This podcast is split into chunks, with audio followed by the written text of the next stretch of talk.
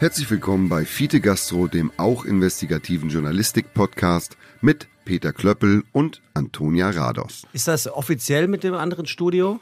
Ist es wirklich? Das muss man sich mal vorstellen. Die erste Staffel ist noch nicht einmal vorbei. Nee, ich und hab- die bauen ein neues Studio, nur für Tim Melzer. Ah, endlich. Dann kommt Olli Schulz auch mal. Ja, aber ich habe auch gehört von wegen, dass die Leute sich beklagen darüber, dass ich nicht immer am Mikro bin. So, sitzt ihr mal hier zwei Stunden lang, irgendwie hört meine Laberei an und sitzt auf diesem unbequemen Holzbänken. Ernsthaft. Ja, ich mache ja das Gleiche und ich kann auch ins Mikro sprechen. Du wiegst aber auch 40 Kilo weniger. Ja, das stimmt. So, und das 50. ist. Ha? Ich habe Bandscheibe heute. Ich war auf dem Dom. Ah, das Was- war was geil. bist du gefahren? Ich liebe den Dom. Ha? Was bist du gefahren? Ähm, Achterbahn? Oder wo hast du Bandscheibe gekriegt? Band Bandscheibe habe ich lustigerweise in so einem äh, äh, Vergnügungshaus, äh, äh, äh, ich sag mal so ein Laufhaus für Kinder. Nee, so. so wo Im Laufhaus für Kinder. Was? was? Naja, wo so, so, so lustige Spiegel drin sind und wo der Boden sich immer bewegt und die Untergründe sich variieren und man Luft ins Gesicht bekommt und solche Sachen. Und Ja. da habe ich äh, bei so einem wackelnden Ding, das sah eigentlich gar nicht so spektakulär aus, also eine Drehscheibe, habe ich mich raufgestellt und da hat es mich gedreht. Ja, aber die Dinge sind wirklich mies. Die sind wirklich mies, vor allen Dingen, weil ich ja, ich habe ja mehr Körpergewicht im Oberkörper als im Unterkörper. Deine Fliegkraft wird in Tonnen gemessen. Das heißt, meine Beine haben sich zweimal gedreht, während der Oberkörper nur einmal. Und das hat die Bandscheibe zerwichst. Auf einmal war, das war der, sag mal, ist das hier der Breakdancer? Ich dachte, das ist das für die Kinder. Nee, das Nee. ist der Melzer. Ist das nicht bei, bei Stand By Me, ähm, ähm, der Film, Habe ich lange, lange nicht mehr gesehen. ähm, wo die Breakdancer sind und eine fängt an zu kotzen mit dem Blaubeerpfannkuchen und äh, der der ganze Breakdancer muss sich übergeben? Das ist herrlich. Ist das so? Äh, Stand By Me, das Geheimnis eines Sommers. Guter Film. Das klingt gerade ein bisschen nach Trash. So. Nee. Was ist der geilste so. Trash-Film, den du je gesehen hast? Ähm, kann ich dir sofort aus der Lameng sagen, Ja. ohne drüber nachzudenken. Club Las Piranhas mit äh, Habe Kerkeling. Läuft komplett auf YouTube, kannst du dir in 90 Minuten angucken. Besser geht's nicht. So trashig, aber so geil und so witzig. Hm. Aus, aus den frühen 80ern.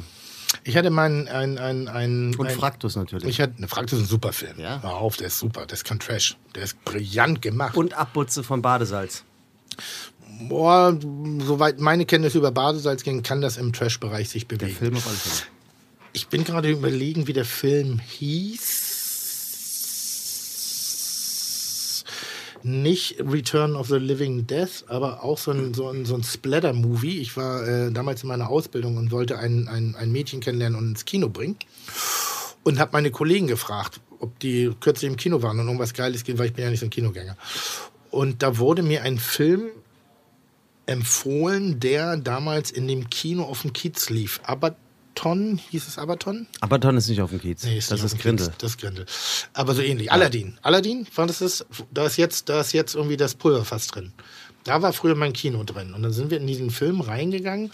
Und das war wirklich, der fing an mit einer Rasenmäher-Splatter-Szene. Der Rasenmähermörder. Nee, der, der hat einen ganz, ganz, ganz dubiosen Namen. Also das auf, nur aufgrund des Namens des Filmes ist man noch nicht auf den Inhalt des Filmes gekommen. Und ich weiß noch, es fing, glaube ich, an mit einer Essensszene, wo dem einen Menschen einfach das Ohr in die Suppe gefallen ist. Sowas kann ich mich noch dran erinnern, aber wirklich unfassbar schlecht gefilmt. Also so mit Mikro immer im Bild und, und weißt du, so, so wirklich so, so ein B-Movie.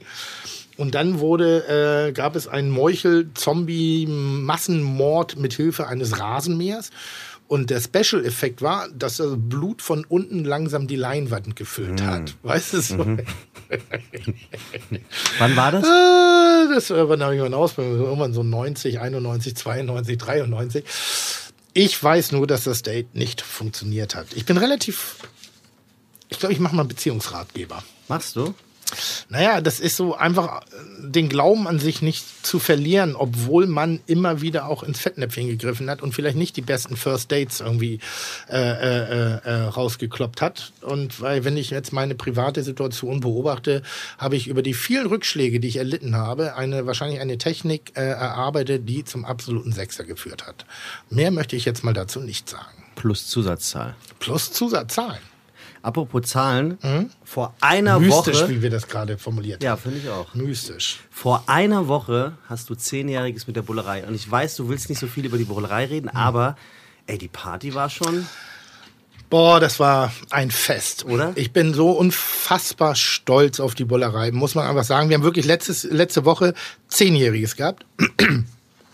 Und wir haben, Zehn Stunden gefeiert. wir haben gefeiert, wie, glaube ich, nur die Bullerei feiern kann. Damit meine ich gar nicht so laut und so exzessiv und intensiv, sondern einfach ein Fest voller Liebe, voller toller, großartiger Momente. Wir haben tagsüber, ich nenne es so ein bisschen das Rewe Familienfest gefeiert. Irgendwie, wir hatten, ja, na, war ja so. Wir hatten ein bisschen Pommelstand, ein bisschen Eis. Es gab ein bisschen was zu futtern. Wir hatten Sammy Deluxe.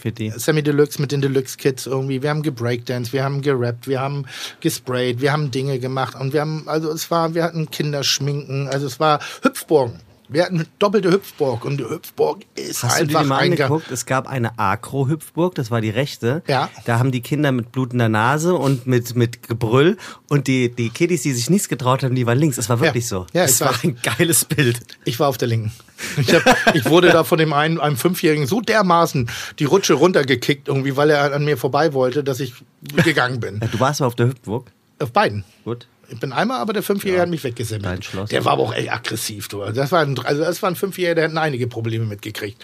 Und dann bin ich auf die andere rübergegangen und habe die Dreijährigen weggeschubst. Aber nicht mit Absicht, sondern einfach nur wegen, nicht von der Körperkoordination. Nee, aber das war sehr viel Liebe. Wir hatten äh, da schon eine kleine Bühne aufgebaut. Wir hatten Flo Mega da, wir hatten Bench Rose da. Also musikalisches Rahmenprogramm. Wir hatten natürlich die Lux Kids da, die einfach mal wirklich ganz locker an, an äh, da gerappt haben, einen, einen Song, den sie an dem Tag erarbeitet haben, selber, selber getextet. Dann sind wir reingegangen und es war wie immer ein, ein, ein wundervolles, vor Liebe strotzendes und triefendes äh, Festival, kann man schon fast sagen, äh, was getoppt worden ist durch äh, äh, Performances von meinem Lieben und wirklich, ich bin nochmals wieder schockverliebt, guten Freund T.S. Ullmann. Ähm, dann abgelöst von, äh, die haben die Hütte zerlegt, fettes Brot. Wirklich, ja. Leck mich am Arsch, war das geil. Inklusive Megafon. Das war wirklich ein Fest und dann, man hat die alten Recken wieder gesehen, warum sie, also da konnte man wirklich sehen, was es so besonders macht. Unseren Kollegen hier aus dem Podcast, das Bo, äh, mit fünf Sterne Deluxe und die haben nochmal einen oben drauf. Die haben wirklich nochmal die Kirsche oben drauf getan. Auf die Ja, Sahne. wirklich. Und es war kein Eintritt, kein, keine Tür, keine Sicherheit. Es war einfach nur Power. Es war einfach nur freudvoll. Das ist übrigens unser neuer Weinkellner, der hier gerade zur Linken Chris. reinkommt. Chris. Das, das hört sich jetzt so an, als wäre seit der letzten, als der Sommelier hier war, als hätte, hätten wir ihn rauswerfen müssen. Haben wir. Ah, ist so, Ja, okay, ja, das gut. ist so. Also, äh, da hat sich ein wenig die Personalstruktur geändert bei uns im Laden. Äh, wie hieß der nochmal? Ich weiß es schon nicht mehr. Interessiert mich auch nicht. Äh, Vergangene Lieben. Äh, ähm, unser Weinonkel Yannick, der ist, äh, äh, fühlt sich zu hören berufen. Ähm, nein, der wollte sich einfach mal räumlich und, und auch, auch thematisch verändern. Und wir bauen ja sehr gerne unsere Mitarbeiter aus dem inneren Zirkel heraus auf. Und Chris übernimmt jetzt das Regiment. Und das ist wieder ganz spannend, weil, weil Chris nicht so eine Weinhure ist, der jetzt schon das verkauft, das, was die, die Händler ihm anbieten, sondern wir dürfen jetzt gerade dabei sein. Bleib hier, Chris! Wir dürfen jetzt dabei sein, wie er sozusagen seine eigene Handschrift entwickelt. Und das ist eigentlich das Geilste in der Gastro, wenn da nicht ein fertiges Konzept ist, sondern man selber teilhaben darf an diesem Konzept. Äh, zwei Lieblingsweine, Weiß und Rot. Erzähl ganz kurz, was wir heute haben. Äh, heute haben wir Machete, einer deiner Lieblingsweine. Machete. Ein Weiß, äh, Rotwein aus äh, Amerika. Ähm, und ein Grauburgunder ganz klassisch vom Weingut äh, Salve von Baden. Bisschen Holz gesehen, das Ganze macht eine schöne. Hervorragend. Ba- Beides richtige Bumsweine. Danke dir, Chris. Was heißt Bums weiter? Also Ja, ja, gut, knallen rein. Die wir beide verstehen. Ja, so, okay, da, da sehr muss, gut. da, da musst Kein du jetzt, Zedernholz. da muss keine Enzyklopädie der Weinwelt schon durchgelesen haben und um zu verstehen, was da irgendwie die Störnote herbringen muss. Die sind, der eine ist rot, der andere ist weiß. Ähm, momentan ist aber den Sommeliers ist so der Grauburgunder so unbeliebt. Unbeliebt? Ich Ja, mag den gern. ja, eben. Der Mensch mag ihn, aber der Sommelier als solches ist gelangweilt. Also muss er jetzt unbedingt neue Dinge machen. Ähm, das erkennt man daran, dass Müller-Thurgau gerade eine, eine, eine Renaissance erlebt. Müller-Thurgau früher wirklich eine saure Katzenpisse gewesen, die unsere Eltern getrunken haben im, im Schreber. Ey, der Chef ist in der Haus. Ja, unser heutiger Der Gast. Chef ist in der Haus. Der Chef ist in der Haus. Philipp war übrigens dabei, als ich mir den Bandscheibenvorfall geholt habe. Ach, Letz ja, ja, letztes, letztes äh, Spielgerät. Das Laufhaus für Kinder, weißt du? In der Rutsche. In der Rutsche wahrscheinlich. Ich habe Ja. noch gefragt, bist du auch gerutscht? Ich dachte, krass. Ja, also man könnte du rein theoretisch sagen, hätte ich dir nicht die Nummer von Philipp gegeben, wäre deine Bandscheibe noch in Ordnung. Ich- So sehr geht dein Hass, wie langfristig du diese, diese Rachengelüste ausgearbeitet hast, so sechs Monate bis später. Dom. Wann ist Dom, dann kriegst du die Nummer. Aber ein, ein, ein herrlicher Nachmittag, Ja. muss man wirklich sagen. Und eigentlich wollten wir noch in den Wildpark Schwarzenberge am nächsten Tag, aber es ging halt nicht mehr. Ich konnte nicht mehr laufen. Ich war einfach im Arsch. Ich war einfach Wildpark durch. ist schön. Ja. So. Gut. Oh Mann. Machen, machen wir nächstes Wochenende. Alles klar. Ich fand nur so schön bei dem, ähm, Haut rein, ne? Bei dem Bullerei, bei dem Bullerei-Geburtstag zu beobachten. Ich glaube, es gab rund um, rund um äh, die, die Sternschanze gab es keine Babysitter und das finde ich wirklich geil. Die ganzen Freunde der letzten zehn Jahre waren Mhm. tagsüber mit den Kiddies da und abends aber ohne den Kiddies auf dem Konzert. Das stimmt. Und es war so cool zu beobachten. Und du denkst ja auch immer so, fettes Brot und fünf Sterne, ja, kennt man. Ey, und dann kommen die da hin und die haben den verdammten Laden abgerissen. Es war so, so unfassbar heiß da drin. Es war das Abziehbild eines gelungenen Festes, Ja. wie man Feste feiern sollte. Ohne Name-Dropping jetzt mal, obwohl natürlich, du kannst gar nicht kein Name-Dropping machen, wenn fünf Sterne mit Bo eine Performance abliefern, wie einfach ihresgleichen. Bo stand auf der Bar. Wenn, Bo stand auf der Bar, es wurde, es wurde gespritzt, es wurde getanzt. Die Leute eigentlich, die standen von draußen auf den Fensterbänken, um da noch reinzukommen, weil wir, wie gesagt, keine Tür machen. Es war einfach äh, fettes Brot, die einfach dermaßen wirklich einfach den, den Party-Soundtrack des Lebens abgeliefert haben, meines Lebens unter anderem. Ähm, und es war so unfassbar viel Liebe nochmal. Das war, anders kann man es nicht definieren. Und äh, mein Team wieder, wir haben, wir haben da wirklich performt, warum die Bullerei die Bullerei ist, weil es eben genau diese Mischung ist. Aus tagsüber Familie, freundlich, auch schon alles ein bisschen drin und hinten raus einfach hoch das Hemd und yippie yay. Und die Polizei ist nur ein einziges Mal gekommen, weil sich ein Hund verlaufen hat. War das so? Ja. Ernsthaft? Prost auf die Bullerei. Auf die Bullerei, auf das Zehnjährige und auf die nächsten zehn Jahre noch. Und auch auf die Nachbarschaft hier zu dem, äh, hier die, die, die Company, die den ganzen Puff hier veranstaltet, OMR. OMR. Apropos- Wurden wir aufgefordert, habe ich einen Brief heute gekriegt. Was? Da wurde ich heute aufgefordert, dass ich auch mal was Positives über OMR sagen soll. sagst du oft. Ja, ich sag das du oft. sehr du oft. sagst, die finanzieren dein Leben. Du sagst, äh, die tragen dich hoch, weil du keinen Bock hast, die Treppe zu laufen. Du sagst schon viel. Da muss man aber sagen, äh, es ist natürlich eine Company, die nicht nur in, in, in, anderen Bereichen sehr innovativ und, und fantasievoll an die Sache rangeht, also mir einen Podcast anzubieten und dann noch einen Partner dazuzusetzen, das ist ja schon, ich sag mal, da hat man sehr viel Glauben ans Gute im Menschen. Sprich, dass ich irgendwann mal die Fresse halte. Hier, Tim. Übrigens, dein Römö, Mein auf, was? dein Römo, was steht da auf deinem Mikrofon? R- Rode, Röde. Rode. Da das Mikrofon direkt davor, es sieht immer aus wie Rewe. Ich habe immer das Gefühl, wir sind Rewe gesponsert. Nee. Aber, vielleicht, vielleicht, will Rewe mal. Ja, vielleicht will Oder Rewe Edeka mal. oder Spar. Ja, wir lieben Oder. Metro. Ha? Hier, apropos Wein. Ja. Ähm, wir haben einen Leserbrief bekommen und den finde ich so unfassbar lustig. Hm. Warum kriegst du immer die Leserbriefe und ich nicht? Ist Das ist ganz einfach Antwort. Du kriegst sie auch, du liest sie nur nicht. Hm. Also pass auf, Björn, Björn Endert schreibt. Das ist wirklich Darf man den Namen sagen? Ja, natürlich. Björn Endert schreibt. Ich höre gerade euren Plausch mit Ines Agnoli, Veganerin ihres Zeichens. Ihr habt euch Wein bringen lassen. Sie fragt, das ist eine super Frage, war Mhm. dieser Wein vegan? Ich habe den Sommelier gefragt, es war kein veganer Wein. Weshalb? Wegen Klarifizierung oder wegen Hefe? Äh, Das kann ich dir nicht sagen, aber mich hat so gewundert, dass nicht nachgefragt wurde von der veganen, einem veganen Gast, ob dieser Wein vegan ist. Ganz ehrlich, also ma- gute Frage, ne? Also Ja, rein technisch er hat gesehen. total gut aufgepasst. Muss, muss man sagen. Aber nochmal auf den letzten Podcast zurückzukommen. Ich war ja sehr überrascht. Das hat man deutlich gemerkt, äh, aufgrund der Anwesenheit von Ines und brauchte auch so ein bisschen rein. Und dann fand ich, war es auch so toll, dass wir eben Ines als Gast hatten, weil es eben nicht immer das kulinarische Klischee gewichst werden soll, sondern es soll auch einfach mal, es wird einfach mal geplaudert und man arbeitet sich an Themen ran, wie man das an so einem schönen Essenstisch eigentlich machen sollte. Da würden ja auch nicht zehn Gespr Gesprächspunkte abgearbeitet, sondern das Gespräch fließt. Und ich fand, dass das sehr schön geflossen ist und dass wir sehr viel humoristische, allerdings auch manchmal etwas übertrieben sexualisierte Themen haben. Das liegt aber daran an der Thematik ihres Podcastes, aber dass wir das auf eine sehr würdevolle Art und Weise, bis auf kleine Spirenzchen meinerseits, äh, auch hingekriegt haben. Und äh, ich möchte mich nochmal ganz herzlich bedanken, dass Ines da war. Das freut wir mich. haben einen Podcast gehabt, wo so 50-50 war, glaube Das ich. war der, ja. So 50 Prozent haben gesagt, Alter, was für eine Fäkalschublade wird Mhm. denn hier gerade geritten? Und die andere war so, toll, erfrischend, anders, hätte ich niemals kennengelernt. Und darum geht's, neue Welten zu entdecken, neue Themen auch mal anders zu besprechen und vielleicht auch mal in irgendeinem Duktus zu sein, der einem nicht gängig ist. Aber das ist doch das Schöne an der Welt des Podcastes, dass man hier eben Dinge einfach mal ausprobieren kann, experimentieren. Und bislang ist jedes Experiment noch gelungen. Ja, ein Experiment ist nicht gelungen von einem Hörer, der arme Tropf.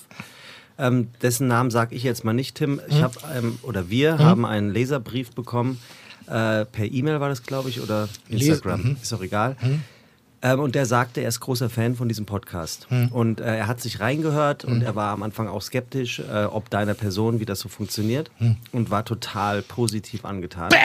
Und sagte, also war die siebte Folge jetzt prädestiniert, seinen Eltern und auch seinen Schwiegereltern diesen Podcast zu empfehlen. Und Ui. dann kam die Folge von Ines. Oh Gott, und, er, und dann schrieb er mir, und dann schrieb er mir, pass auf. Er hat den Schwiegereltern und den Eltern ähm, Spotify auf den iPads oder so installiert Ja. und der ist wirklich dorthin gerast und hat es versucht wieder von den Nein, Pads und hat er ja, nicht. doch hat erzählt.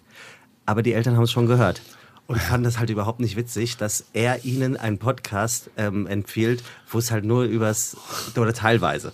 Ging's doch gar nicht. Wir haben viel über kulinarische Dinge gesprochen. Das stimmt. Also wenn Fisten kulinarisch ist, dann ja. Nee, aber über Lieferversand und solche Sachen. Stimmt also auch. da haben wir viel. Also Essen auf Rädern, auf eine andere Art und Weise. haben wir schon gesprochen. Also das ist, so- ist so. Und das ist ja das Tolle. Die Welt der Kulinarik ist halt keine einseitige. Es ist eine sich drehende und bewegende und kreisrunde Geschichte. Hat mal übrigens Ralf Zacherl, ein von mir sehr geschätzter Kollege, mit dem ich Ah, das ich lustigerweise. Ja, wir sind nicht befreundet, weil wir irgendwie nicht warm miteinander werden. Aber ich schätze ihn sehr. Und ich glaube, auf einer komischen Art und Weise schätzt er mich auch. Und irgendwie, wir haben schon zwei, dreimal so gesagt, hey, warum, warum sind wir keine Freunde? Weil es, wir müssten eigentlich Freunde sein. Von der Herangehensweise, von der Didaktik, von, von unserem. Denken. Und das würde ich, ich darf, sehe ich mich im Vorteil. Also ich spreche noch lustiger. Aber wir sind, wie gesagt, haben, haben, es, es ist nie eine Freundschaft entstanden bei uns.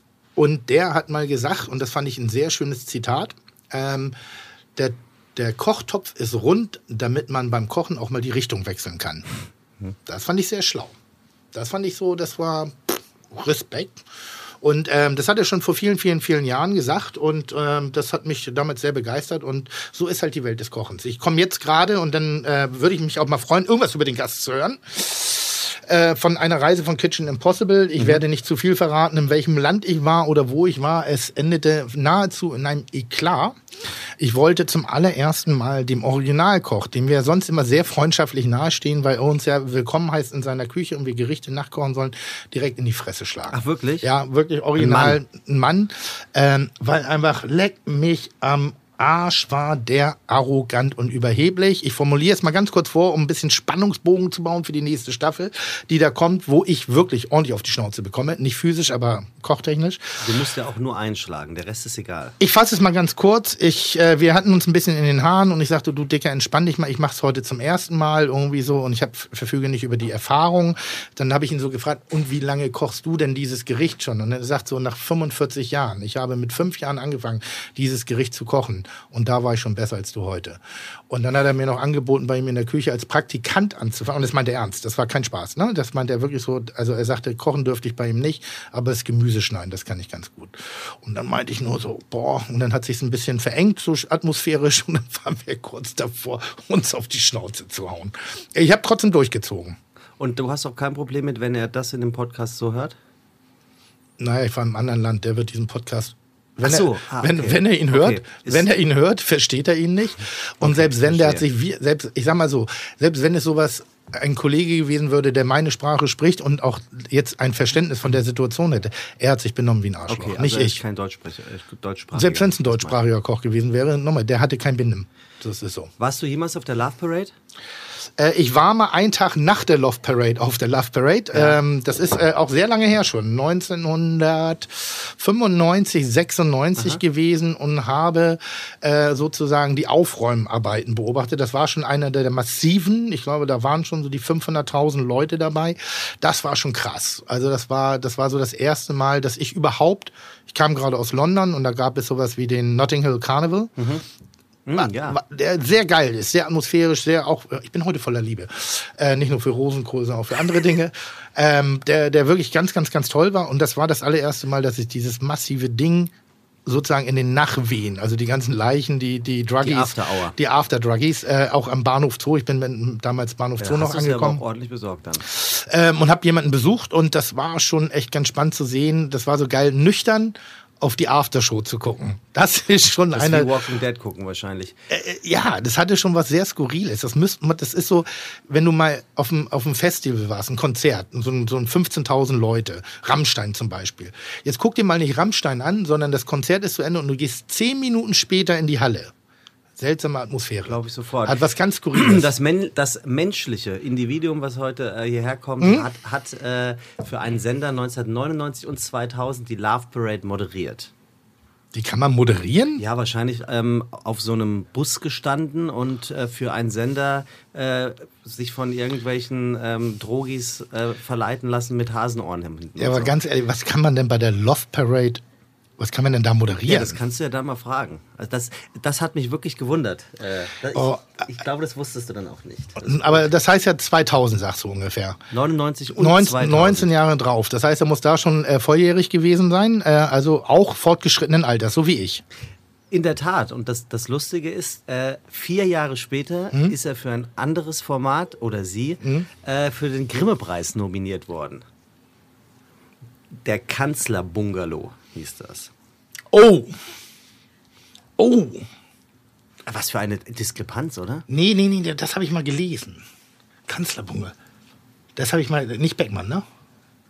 Ist das Beckmann? Nee, weil Beckmann war nie die Schwangerschaftsvertretung äh, für Tita von Hardenberg. Das war wiederum äh, das menschliche Wesen, was äh, heute hier Gast sein wird. Ist, ist das Max? Max was? Max Mohr? Nein, Nein. Ah, guter Typ. Guter Typ. Max Mohr? Ja, sollte, sollte, sollte noch mehr, sollte noch mehr äh, Raum. Der hatte irgendwie in der Botschaft mal bei dir, äh, als, Hat du, er? als du dein Kochbuch, glaube ich, promotet hast, hat er das so ein bisschen eingetütet. Ist das der, der immer so einen etwas ro- roten, großen Kopf hat, ne? Moore. er hat, hat mal sensationell moderiert, hat sich mal blank gezogen. So während der, während der Moderation. War so ein, das ist so ein Enfant terrible, ohne Enfant terrible zu sein. Der dagegen war, aber mit Liebe im Herzen. Ich bin schon wieder Liebe. Ich Heute, Thema ist Liebe. Thema, Thema ist Liebe. Das finde ich auch, ich bin ja auch so. Ich bin gerne manchmal bockig, aber ich möchte nie böse sein. So. Und wenn ich jemanden auf die Schnauze haue, dann einfach nur, weil das verdient hat. Und mir tut es dann mehr weh als Ja, mit viel dem. Liebe. Damit viel Liebe. Verstehst du? mit viel Mit Liebe viel in die Liebe, damit du rauskommst aus diesem Tunnel. Damit du wieder, damit du wieder Liebe hast im Herzen. So bin ich ein bisschen. So, da habe ich gedacht. Also, äh, äh, Kanz Kanzlerduell habe ich mal gelesen. Das hab ich- Kanzler-Bungalow. Ja, ja, meine ich ja, das habe ich mal gelesen. Ähm, weiter. Alles gut. Oh, das ist spannend. Heute ist mal spannend. Im wahrsten Sinne des Wortes Ja. eine echte Größe im deutschen Fernsehen. Eine echte Größe, ich weiß, das spielt jetzt auf Körpergröße an. Ja, kann ja auch eine andere Größe sein. Vielleicht hat er einen großen C. Oder ein großes Stimmvolumen. Hast du eine große Nase? Ich? Würdest du sagen, dass dein Penis der Größe deiner Nase entspricht? Definitiv ja. Nur aufgrund deines Körpers, also wir haben das, Das vorhin schon, ja, schon. hatten wir schon ein bisschen diskutiert. Ja, ah, haben wir gar nicht zu Ende. Wir hatten Nee. gerade ein schönes Interview. Das Wirk- hattest du vorhin ange. Die Frage war, wirkt dein Penis nur so groß, weil du so klein bist und meiner so klein, weil ich so groß bin? Oder äh, steht da irgendein anderer Zusammenhang? Also Soll- ist auch egal.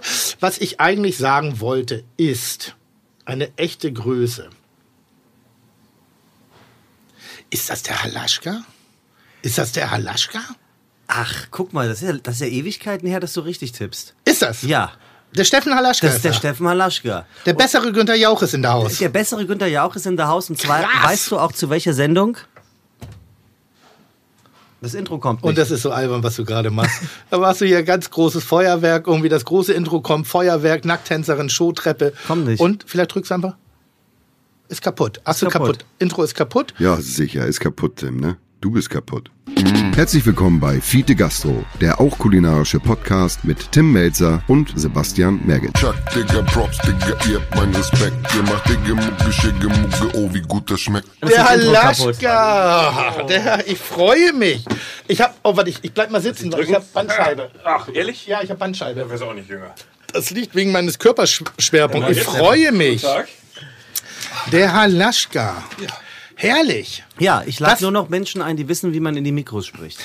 Weil sich die Leute dauernd beschweren. Aber ich mache das gut inzwischen. machst das perfekt. also heute mache ich das ganz toll. Ich freue ich freue mich sehr, vor allen Dingen, weil, weil der Halaschka, äh, wir haben hier ungefähr 48 Grad Raumtemperatur und den äh, die Sylter Brezel um den Hals trägt.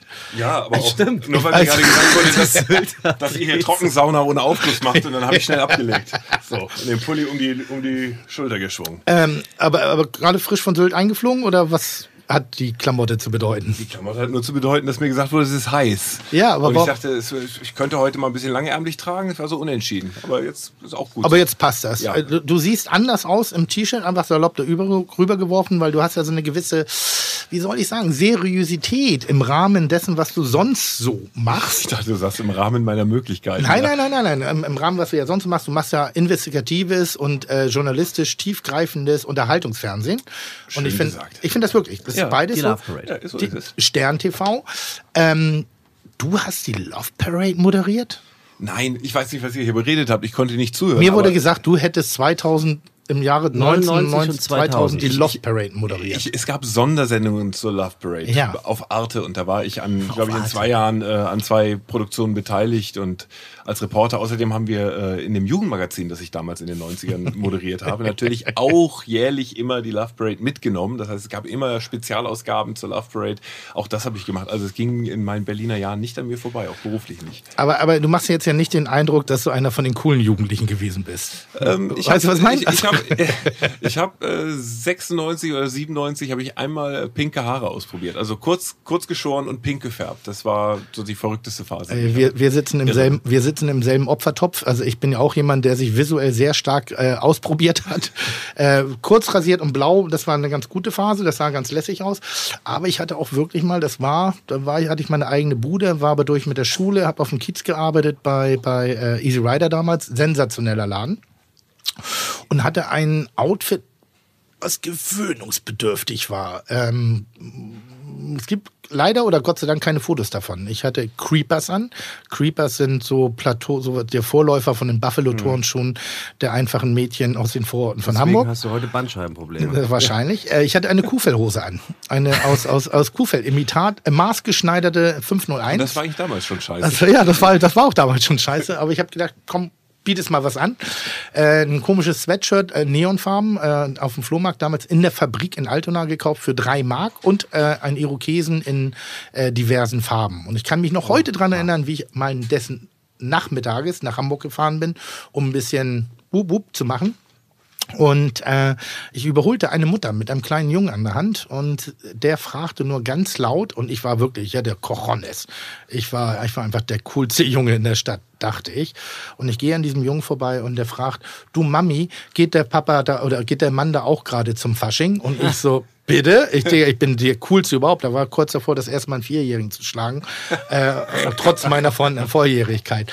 Aber damit war mein Selbstbewusstsein auch gebrochen. Also So, Kindermund. Moment, du hast in einem Laden gearbeitet, der Easy Rider hieß. Ja. So, hat der äh, Motorrad Einzelteile verkloppt oder war, Weißt war du- das schon was Gastronomisches? War das eine Imbissbude? Damit zeigst du eigentlich auf, dass du nicht zu den coolen Jungs gehörtest, Ja, weil, weil, weil wirklich Easy Rider war the place. Das war der Laden, wo man auf dem Kiez eingekauft hat, wenn man so ein bisschen urbane, London-Punk-affine, showige Klamotten haben wollte. Da gab es so... Ach, da hast du gearbeitet. ja, ja, du ja, ja, ich habe Schuhe verkauft. Der, El, der El Bandi Was? aus Hamburg. Ich habe Schuhe verkauft. Da weiß ich auch, eine da, Verzweiflungstat? da weiß ich auch relativ genau Bescheid über die Anatomie des weiblichen Geschlechtes, ähm, weil wir waren auf der einen Seite waren wir so, also ich sag mal hier, wie hieß denn hier der der äh, verdammt ich lieb dich, Matthias Reim. Matthias Reim, äh, Scorpions, äh, äh, äh, Slate damals, äh, also alle haben bei uns eingekauft, die ganz großen des Showbusiness, weil wir so geile Und auch die Nietenlederjacken Großen hatten. des Schuhbusiness offensichtlich. Ja, und ich war, das war aber fest in der ich Hand. hätte dafür von dir wieder eine Verbalschelle bekommen übrigens. was? Ne? Ne, er hat ja recht. Das Ja, aber, ist das, ja, aber es war gut, es war aber auch ein Ah, ja. flacher Spruch Ja, eigentlich. das war überhaupt Vom nicht. Showbusiness zum Schuhbusiness. Nee, es war ein Punkt. Das war verbal, vorbereitet, Ja, intellektuell auf meine 1,98 Augenhöhe. ja Das war top gemacht. Ah, okay. Auf jeden Fall dieses Lederjacken-Business, Show-Business-Klamotten war in der Hand von Siggi und Andy. Andreas habe ich neulich wieder kennengelernt, ist ein bisschen schwerer geworden, genauso wie ich, hat, war unter anderem die Synchronstimme von Schlumpfinchen. So, lange Rede, kurzer Sinn. Als Neuling bist du nicht ins Jackenbusiness reingekommen, also musstest du dich vom Schuhbusiness erstmal hocharbeiten. Und wir haben unter anderem eben also auch für, für fetisch orientierte, transsexuelle und auch, ich sag mal, dem horizontalen Gewerbe beschäftigte Menschen entsprechendes Schuhwerk angeboten.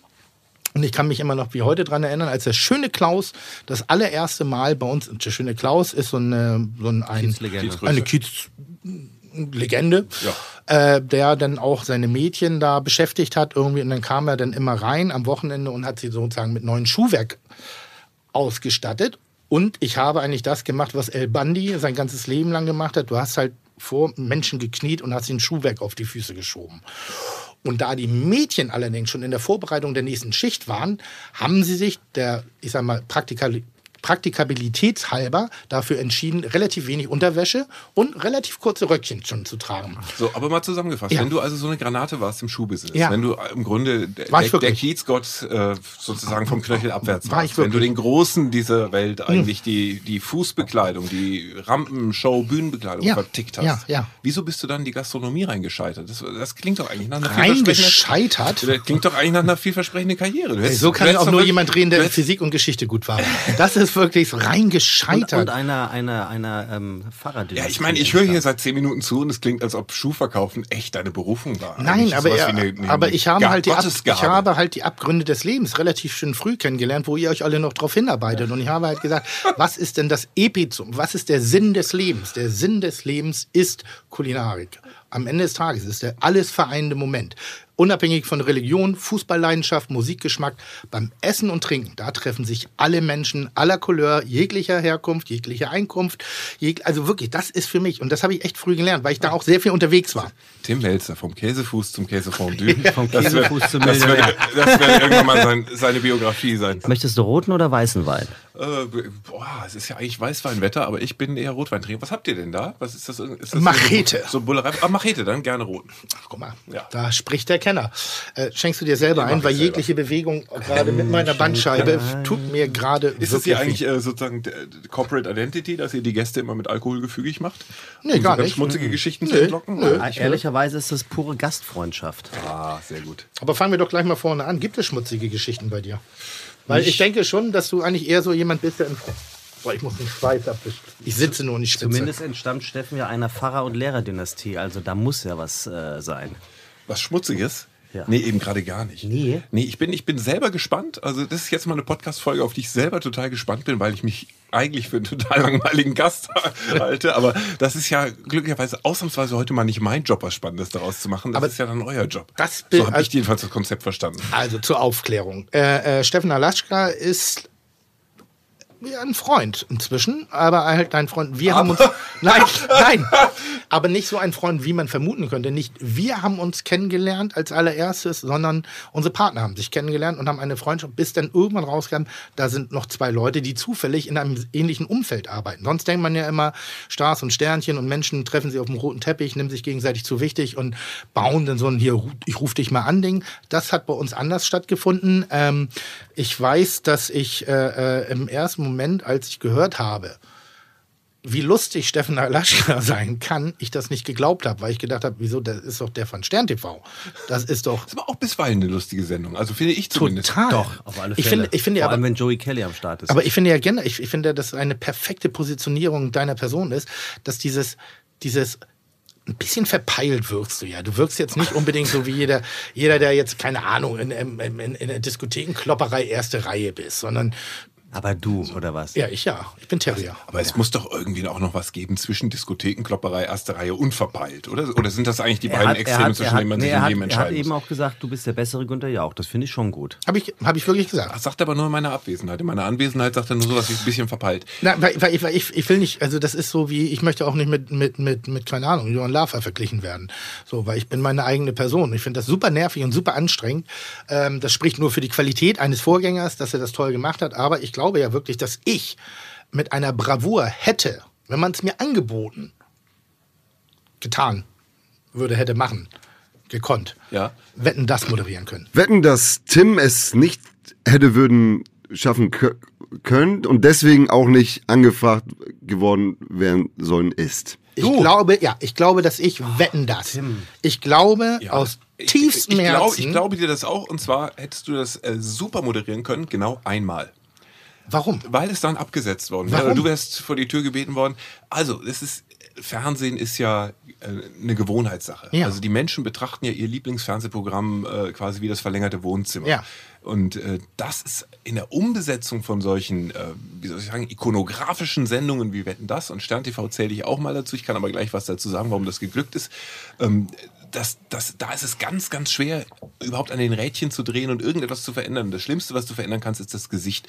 Deswegen hatte der Kollege Markus Lanz da, glaube ich, auch nie wirklich eine faire Chance zu reüssieren. Weil, Aber äh, du hattest ja eine. ich hatte eine, aber ähm, auch deswegen, weil Stern TV äh, nicht 100% Günther Jauch war, sondern Stern TV lebt von tollen Reportagen. Also allein der Sendeanteil meiner Person innerhalb der Sendung liegt ja unter 50%. Da sind lange Filme, lange Reportagen. Diese ganze Arbeit der toller Kollegen ist ja auch äh, über die Jahre konstant und vergleichbar geblieben.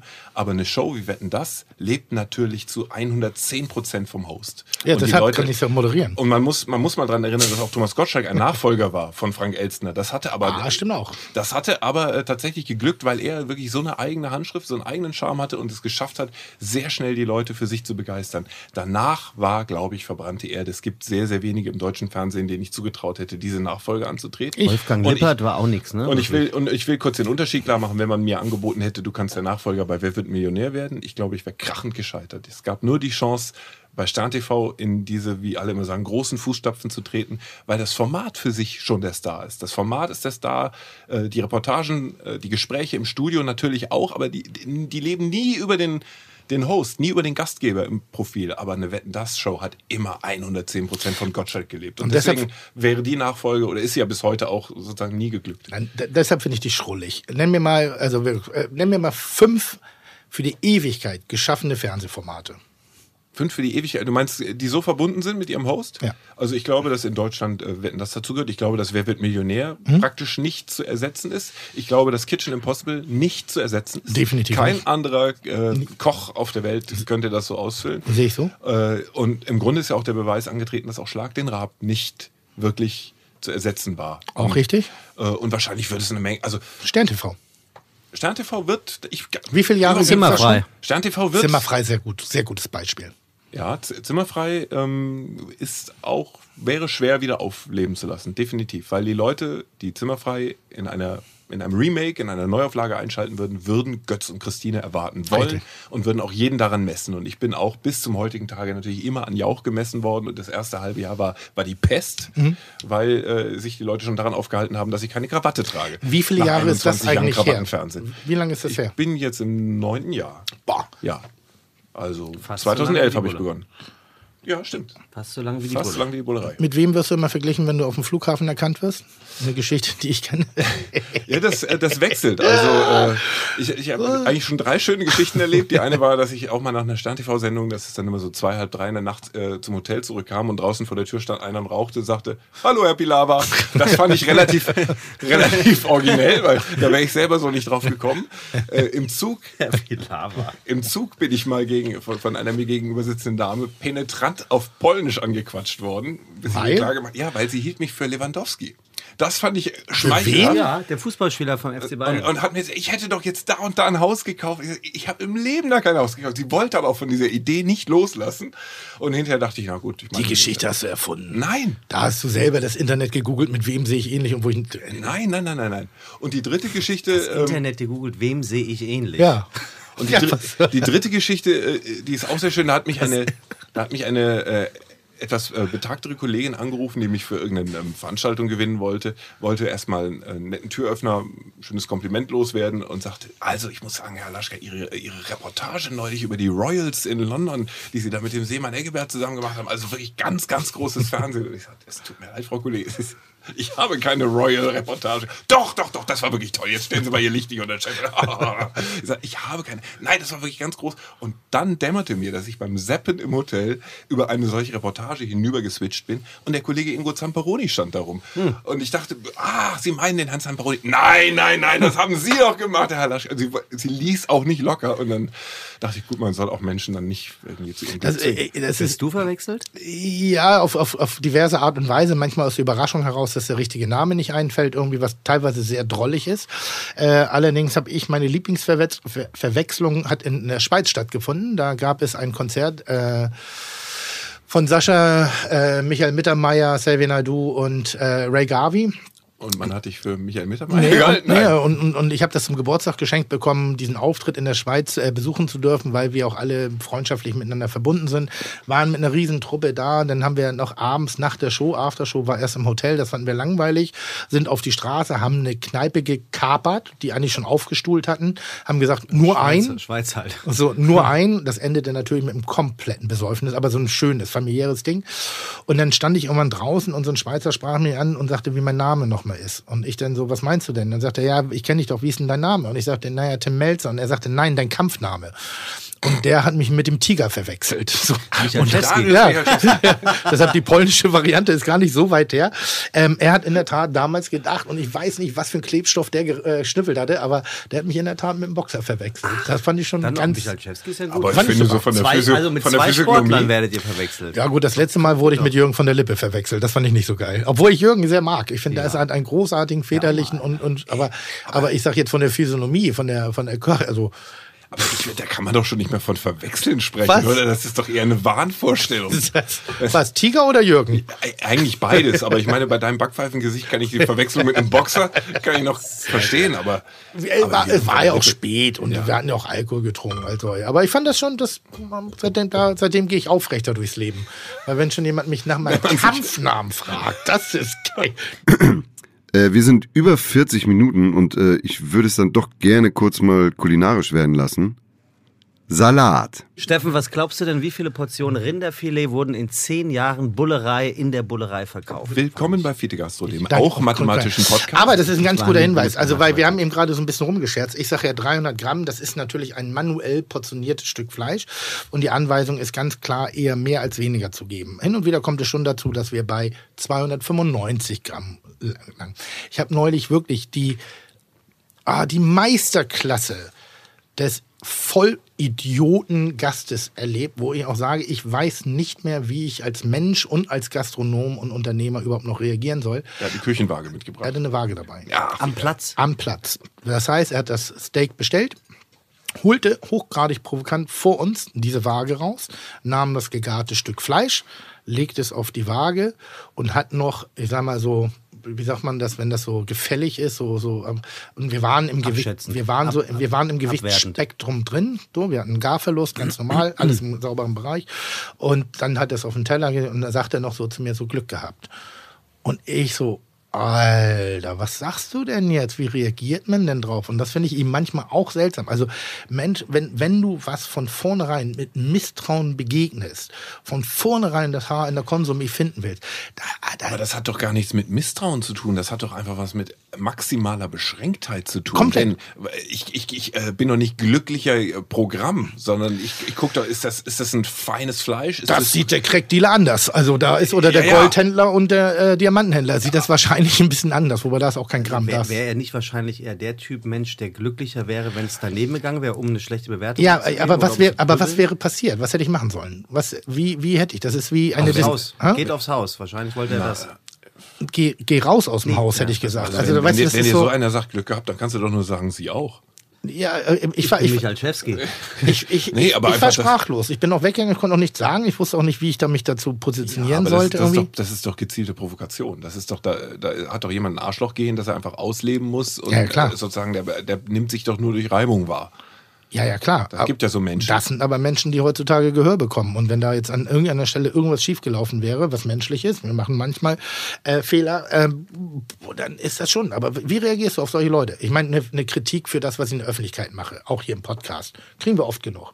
Da weiß ich drauf zu reagieren. Ich kann die Untertöne raushören, bin ich zu ordinär, rede ich zu viel. Was ich finde, die letzten Male wirklich reduziert habe. Ich lasse den Gast jetzt auch hin und wieder mal zu Wort kommen, vorausgesetzt, er hat was zu erzählen. Wann, Mach so. finden, wann finden die Sendungen eigentlich Sagen, In der sag, sag bitte bloß nicht, wer in der nächsten Sendung kommt, das ist, weiß ja noch keiner. Ist das die nächste, nächste?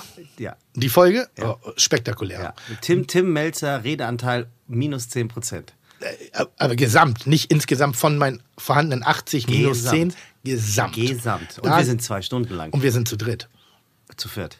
Du, Zu viert bist, sogar. Bist, bist, bist wirklich ein Arschloch. Warum denn? Ja, aber ich bin ja auch noch da. Ja, Entschuldigung. Ja. Bin ich hier irgendwas? Bin Nein, ich, bin du ich, bist in was bin ich, reingeraten. Bin ich in so eine Art Steffen, Paartherapie jetzt sag- reingeplatzt? Steffen, jetzt sag ihm auch doch unangenehm, mal. wenn ihr Sag was ihm zu doch mal, klären- dass es wenn ihr was so zu klären habt miteinander. Ich könnte kurz noch mal rausgehen. Also, Würde, würde dieser Mensch dann höchstwahrscheinlich eine Kritik online schreiben, die der Bullerei oder dem Restaurant ganz eventuell scheidet, äh, schadet oder nicht? Ist das ein Problem mittlerweile? Dass du vielleicht sogar nachdenkst, ihm anders zu begegnen? Es verletzt halt. Also das ist so, wenn, wenn jemand mit einer Waage reinkommt irgendwie, dann impliziert er, dass er mir nicht vertraut und das verletzt. Das tut, also das klingt, man denkt immer so, ich bin so ein harter Hund, aber wenn dumme Dinge mir entgegengebracht werden und so Misstrauen, dann fühle ich mich schon nicht fein. Aber warum sagst du in so einer Situation nicht, darf ich mich kurz zu Ihnen setzen? Weil dieser Mensch hat ja, also aus dem schreit ja alles, Ja. dass er ein Problem hat. Ja. Und dass er eigentlich auch eine Reaktion erwartet. Sonst Ja. macht, also wie krank ist das denn, in Ja. ein Restaurant mit einer Waage zu gehen und erstmal, bevor man irgendwie sich ins Essen stürzt, das Essen ja. Das ist ja bescheuert. Ja. Da muss man doch eigentlich sagen, darf ich mich kurz zu Ihnen setzen? Und wenn er bejaht, Mhm. dann sagt man, was, was ist Ihr Problem? Sind Sie oft enttäuscht worden in Restaurants? Wo kommt Ihr Misstrauen her? Machen Sie das immer so? Ja, also der will ja offenbar reden. Und wenn er dann, äh, dann, dann kriegt man ja mit, was er für ein Typ ist, ob er eigentlich nur zum Beleidigen und Stänkern gekommen ist. Und dann kann man ihn ja auch nach Hause schicken. Ja, aber gibt man in dem Moment nicht schon zu viel Aufmerksamkeit? Also muss er dann nicht eher seine Ehefrau schlagen oder, oder seinen Ehemann schlagen, je nachdem, War Entschuldigung. er denn alleine da oder hat er Begleitung? Begleitung, der war also hat hoch- sich sein Publikum für diese ganze Nummer Ja, ja, aber der war es unangenehm. Das ist übrigens oft, sehr oft der Fall, dass wenn einzelne Gäste sich massiv daneben benehmen über Unverschämtheiten dem Servicepersonal oder mir oder anderen Leuten gegenüber, dass es dem Rest des Tisches sehr oft peinlich ist und ohne deren Wissen, dass sie im Nachhinein nochmal kommen und sagen, das tut mir wirklich leid, der hat sich gerade benommen wie ein Vollpfosten und, und äh, ja, mein, äh, Also ich habe einen sehr guten Kollegen, ich möchte sagen Freund, der hatte einen guten Wahlspruch im Leben für solche Situationen. Der sagt immer, beschämen durch beschenken. Immer wenn ihm einer doof kommt, dann wird er extra freundlich. Also eine beschiss ein beschissener Service kriegt ein richtig dickes Trinkgeld. Das ist so das Prinzip. Und dabei. eigentlich müsste so ein, so ein Gast, also wenn der so anfängt, müsste man eigentlich, wenn du es dir leisten kannst, gleich ausrufen, wissen Sie was, das ist so eine originelle Nummer, mit der ist noch keiner aufgetreten. Heute geht alles aufs Haus. Und dann gucken wir mal einfach, wäre schön, wenn sie es aber auch aufessen. Was er so bestellt und besch- einfach beschämen durch Beschenken, bis der Typ sich selber doof vorkommt. Hatten wir auch schon mal, haben wir, ich glaube, es war sogar zu deinen Zeiten Gäste, die sich sehr daneben benommen haben, wo ich dann irgendwann mal mich genötigt gefühlt habe, zum Tisch zu gehen und zu sagen, passen Sie auf. Ähm, ich glaube, wir werden heute alle nicht warm miteinander. Irgendwie können wir Ihnen das nicht äh, gerecht machen. Bitte betrachten Sie sich für heute Abend als eingeladen, um den Abend zu beenden. Damit sie dann gehen. Ne? Also ich setze Rechnung und Dankeschön, tschüss, wir bezahlen. Woraufhin er sich umdrehte, ja, dann nehmen wir noch eine Flasche Champagner. Ja, und, beim und beim Rausgehen sagte, und beim Rausgehen sagte er zu mir, ähm, du weißt hoffentlich, dass ich mit deinem Trink, mit meinem Trinkgeld dein Gehalt zahle, Hat er gesagt? hat er gesagt. Hast du den Fuß gestellt? Ein Österreicher war das. Aber das, das sind ja diese, diese Herrenmenschen-Typen, ne? die so eigentlich Serviceleistungen in Anspruch nehmen, um einmal wirklich die Sau rauszulassen. Einmal ri richtig dick den Dödel auf den Tisch zu packen und zu sagen, Freunde, ich könnte Das den ist Laden gerade so, kaufen. das ist gerade so schade, weil wenn man jetzt manchmal so diese äh, äh, Medien, wie heißen die Social Medien, äh, um so ein bisschen verfolgt, es fängt gerade an, so eine Diskussion stattzuwenden, wo sich eigentlich Gast und Gastronom wieder so ein bisschen entfernen, also wo in der Thematik sich sehr oft bekämpft wird. Und natürlich hätte ich manchmal eine Haltung zu bestimmten Dingen, aber ich, ich frage mich immer so, was, was, wie weit ist meine Aufgabe, diesen Menschen dann auch aus diesem Loch zu holen, in dem er sich ja offensichtlich befindet. Ja. Ähm, da gibt es gerade äh, ganz massive Diskussionen, wo sich Köche oder auch Gastronomen dafür rechtfertigen, wie ihr Preis ist. Wir haben das gerade kürzlich erlebt, vor dem äh, vor vier Wochen ungefähr hatten wir einen Podcast mit Kevin Fehling, Habe ich gehört? ähm, wo eine Situation aufkam, wo ich ihn relativ plump überrascht habe mit einer Frage, weil es mich einfach echt interessiert hat, ob man gehobene Gastronomie oder prägende Gastronomie subventionieren sollte. Habe hab ich eine Meinung zu. Es geht nicht, also ich sage ja, aber ich rede nicht davon, ein Essen zu subventionieren, also die Brieftasche des Koches fetter zu machen, den Champagner und all dieses ganze Gedönse, sondern einfach diese Entwicklungsarbeit, diese kulturelle Entwicklungsarbeit, dieses sich mit Thematiken, mit, mit Produkten, mit Techniken zu beschäftigen, die schlussendlich auch in die Form meiner Gastronomie einbezahlen. Also Aber ich glaube, das, das regelt doch in dem Fall ganz gut der Markt, oder? Also ich glaube, dass es Bereiche in der Kultur gibt und Gastronomie gehört sicherlich zur Kultur, ähm, wo, wo das äh, sinnvoll ist, äh, zu subventionieren, damit diese Kulturleistung nicht ausstirbt oder damit sie ihr Publikum behält oder damit auch eine Teilhabe daran möglich ist. Also jeder Platz in der Oper ist ja mit Unsummen subventioniert, Ja. weil sonst, also nach Marktbedingungen heute wahrscheinlich keine Oper mehr aufgeführt würde. Richtig. Oder nur noch äh, die Greatest Hits. Guter Punkt. In, in 3,30. Aber das meine ich dann, ja. da muss man als Gesellschaft entscheiden, finden wir das richtig? Wollen wir das erhalten, diese Kulturleistung? Wollen wir das Museen, das äh, Oper? Übrigens, der Dom in Hamburg. Ich bin nach, ich weiß nicht nach wie vielen Jahren in Hamburg, habe ich irgendwann mal gelesen, dass der Dom subventioniert ist. Gott sei Dank. Ja, ja, aber ich habe gedacht, einen Rummelplatz subventionieren. Also, also für alle äh, außer Hamburger, das ist kein, kein kirchliches Gebäude. Der Dom ist hier der, der dreimal im Jahr der Rummel Hat, auf dem hat Heiligen aber Geistfeld. dort seinen Namen her, habe ich gerade die Woche gelesen. Vom alten Ja, ja. Hamburger Dom. So ist es, ganz genau. Da stammt der Name her. Und das fand ich erstmal ganz absurd. Wieso soll man Wildwasserbahn und wilde Maus und Breakdancer subventionieren? Aber natürlich äh, kann man schon argumentieren und sagen, das ist eine Sache, die für, für das Gepräge einer Stadt, für das kulturelle Gesicht einer Stadt so entscheidend ist. Und warum auch immer unter marktwirtschaftlichen Bedingungen wäre das vielleicht so nicht darstellbar in der Dimension, in der Häufigkeit, keine Ahnung, da bin ich kein, kein Insider.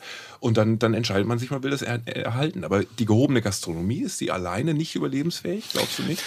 Na, doch rein das Kochen, rein das Verkaufen von Lebensmitteln, 100 Prozent. Also nur einfach jetzt nur, weil keiner, kein Mensch dahin geht. Da, darum geht's nicht. Aber wenn du jetzt zum Beispiel nach Spanien guckst oder nach, nach Skandinavien, wo eine Aufmerksamkeit A, einfach äh, äh, touristisch als auch inhaltlich auf ein Land wie Dänemark, das Noma, ist nicht klassisch subventioniert worden, das Restaurant. Allerdings die Entwicklung drumherum, das Forschen, das sich beschäftigen mit regionalen Lebensmitteln, das wieder reaktivieren, sich beschäftigen damit, wie kriegt man wieder ein Netzwerk hin, wie kriegt man wieder eine Handelskette hin, dass man vielleicht die größte Schwierigkeit für mich in Hamburg ist es, fangfrischen Fisch von der Ostsee zu bekommen. Ist nahezu nicht machbar, außer über Privatinitiative. Mhm. Wenn ich jetzt selbstständig jemanden losschicke, den Fisch einzukaufen und dann wieder zurückzuholen, wird dieser Fisch für mich wirtschaftlich nicht mehr einsetzbar sein. Also das ist schade.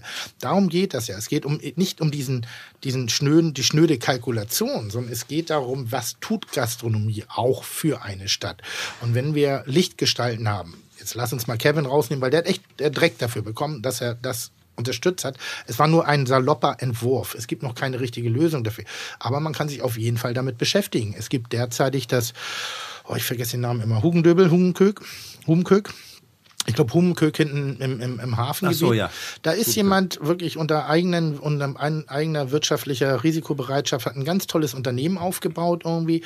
Und das ist garantiert nicht leicht, dort am Anfang zu überleben. Und um ihn diesen Start in den Markt hinein zu gewährleisten, würde ich sagen, ja, subventioniert dieses Restaurant, weil er ein Thema darüber geordnet anwendet, der totalen Regionalität, der Komplexität, der nachhaltigen Anbauweisen, der Kleinstanbieter, was Fisch und Fleisch angeht. Das kostet ein enormes Geld, was der Markt nicht mehr bereit wäre, normalerweise zu, zu, zu Aber bezahlen. da würde ich immer davon ausgehen, dass es so äh, Hebel gibt wie Wirtschaftsförderung, Standortförderung, die vielleicht dann ein bestimmtes Konzept an einem bestimmten Ort auch öffentlich subventionieren oder mit, mit Startkapital versorgen ja, oder, genau oder, oder zinslosen ja. Gründerdarlehen, Danke. was auch immer. Genau darum ging es ja. Ich, ich hatte gedacht, dass du anfangs auf einen ganz anderen Punkt abhebst, nämlich ob man äh, die, den Besuch gehobener Gastronomie subventionieren sollte, um das Erlebnis zu demokratisieren. So, nee. um, weil Nein, denn gehobene Gastronomie ist ja das, was, glaube ich, die Soziologen in, auch ein Distinktionsmerkmal oder eine Distinktionstechnik ja. nennen. Ja. Ich gehe da natürlich hin, um auch zu zeigen, ich kann es auch. So. Ja.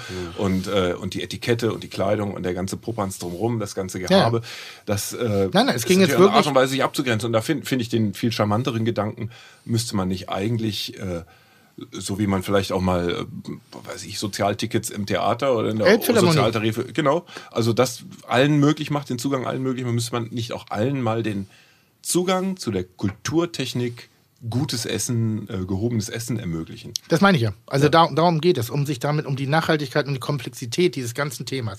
Jetzt hat nur ganz kurz, und dann haben wir das Thema auch durch, weil ähm, das ist wirklich ein unfassbar komplexes Thema. Kevin hat meine Frage bejaht. Wir haben das Thema sehr schnell oberflächlich abgehakt. Und es haben Leute Tische storniert, also Reservierungen bei ihm storniert, weil sie das für absolut nicht akkurat finden, aufgrund einer Darstellung in der Presse. Also das Hamburger Abendblatt hat das aufgegriffen, sehr oberflächlich dargestellt, anstatt sich wirklich mal intensiv damit auseinanderzusetzen.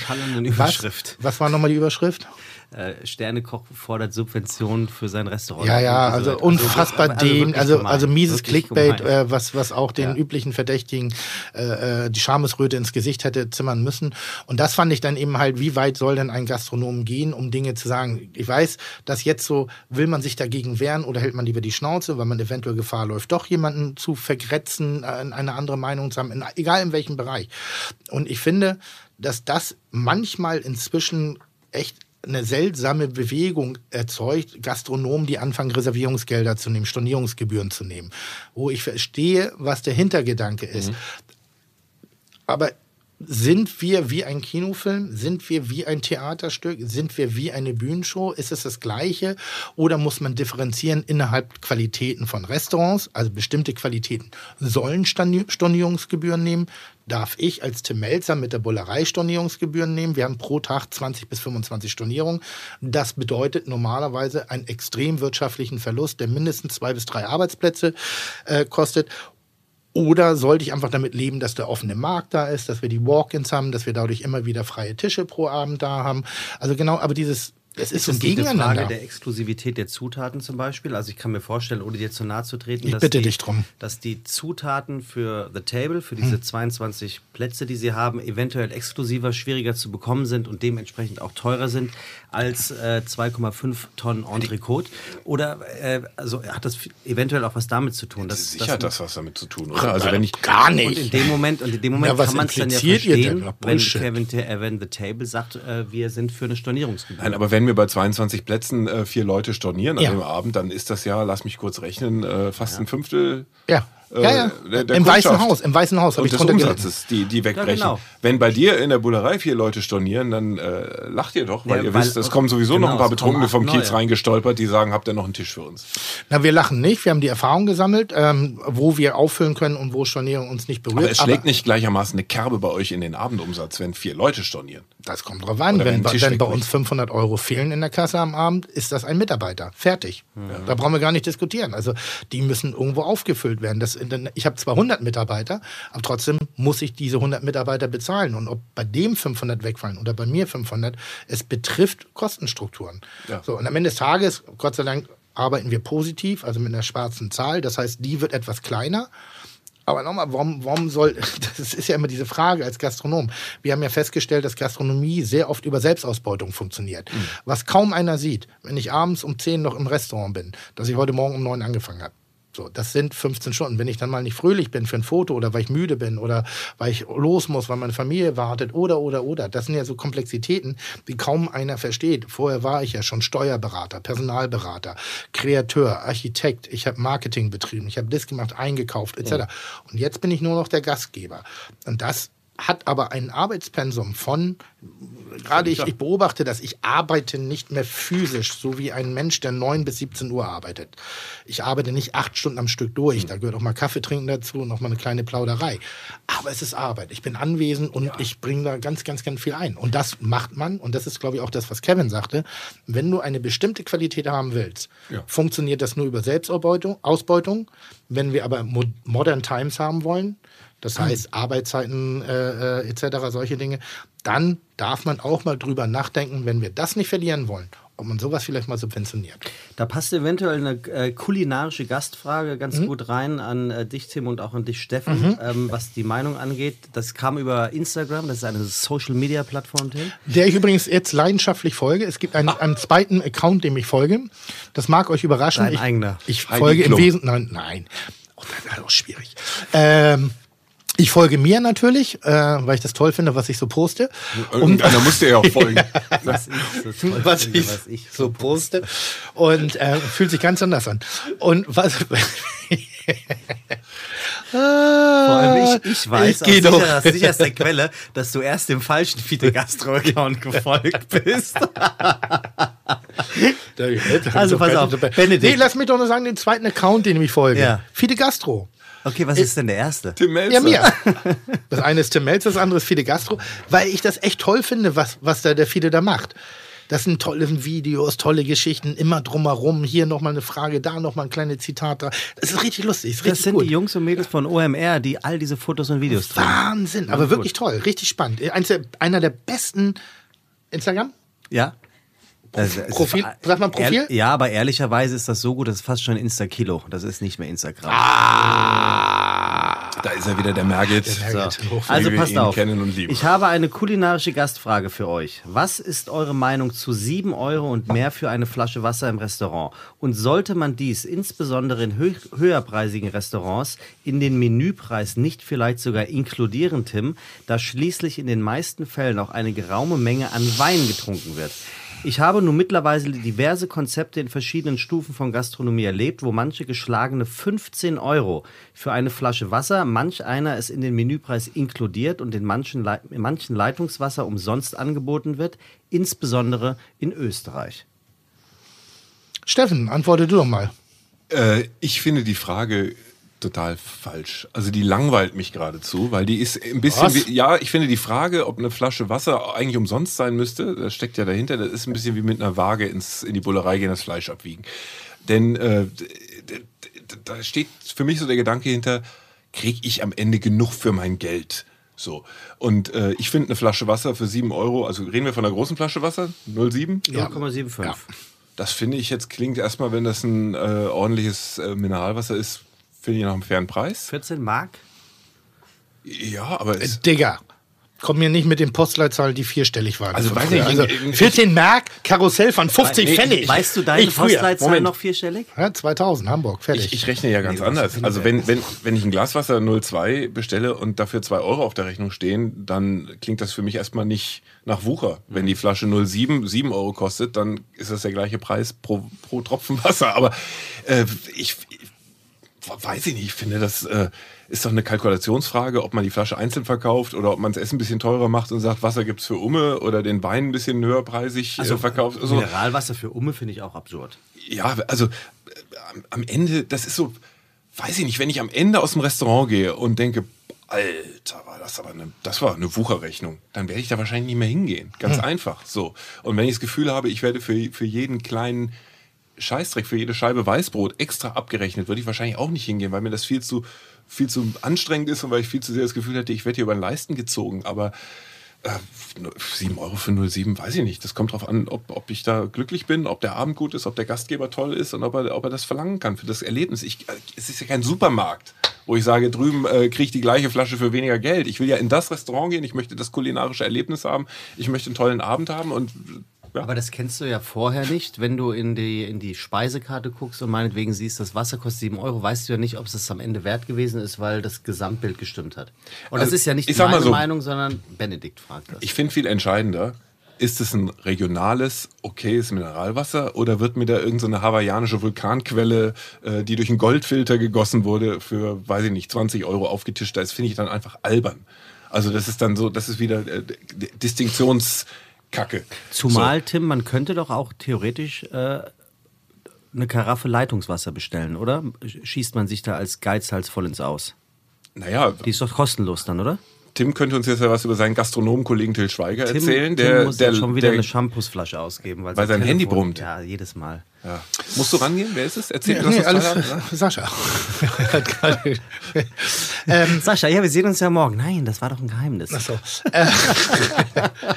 Ihr, ihr hört ja, dass ich mich nicht einmische in das Gespräch. Ja, ihr, ja, ihr habt gesprochen, ich hätte jetzt gerne so einen Moment, äh, wie früher, äh, wenn ich auf, als ich auf dem Land gelebt habe und nach Hause gefahren bin, nachts nach einer Schicht, habe ich gerne so Call-In-Sendungen. Äh, wo, Domian. Ja, nee, wo, wo Menschen einfach so ihre Meinung Mhm. zum Thema zum Besten. Ich hätte jetzt gerne ein Telefon hier und würde jetzt gerne auffordern, bringt eure Meinung zum Besten. Äh, bin ich dabei äh, Fide Gastro, die auch kulinarische Call-In-Show mit Tim Melzer?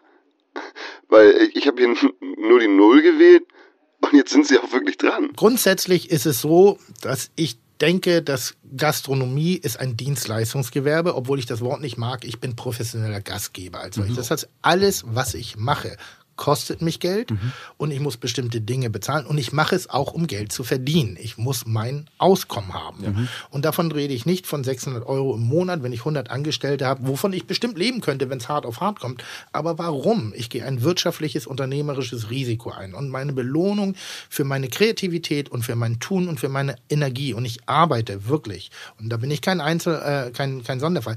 Ich arbeite 14 Stunden am Tag, bin ich mit dem beschäftigt, dass mein Unternehmen sauber läuft. Natürlich, wenn ich gut drauf bin, gebe ich mal einen aus und finde.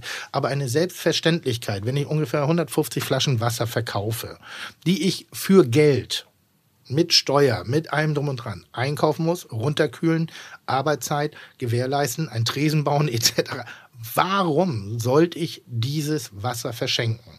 Weil es bezahlt mir das, was ich investiert habe. Und jeder kauft und verkauft was, um sein Geld zu verdienen. Es ist lustig, wenn ich äh, äh, beim, beim Handwerker eine Anfahrt 75 Euro. Ja.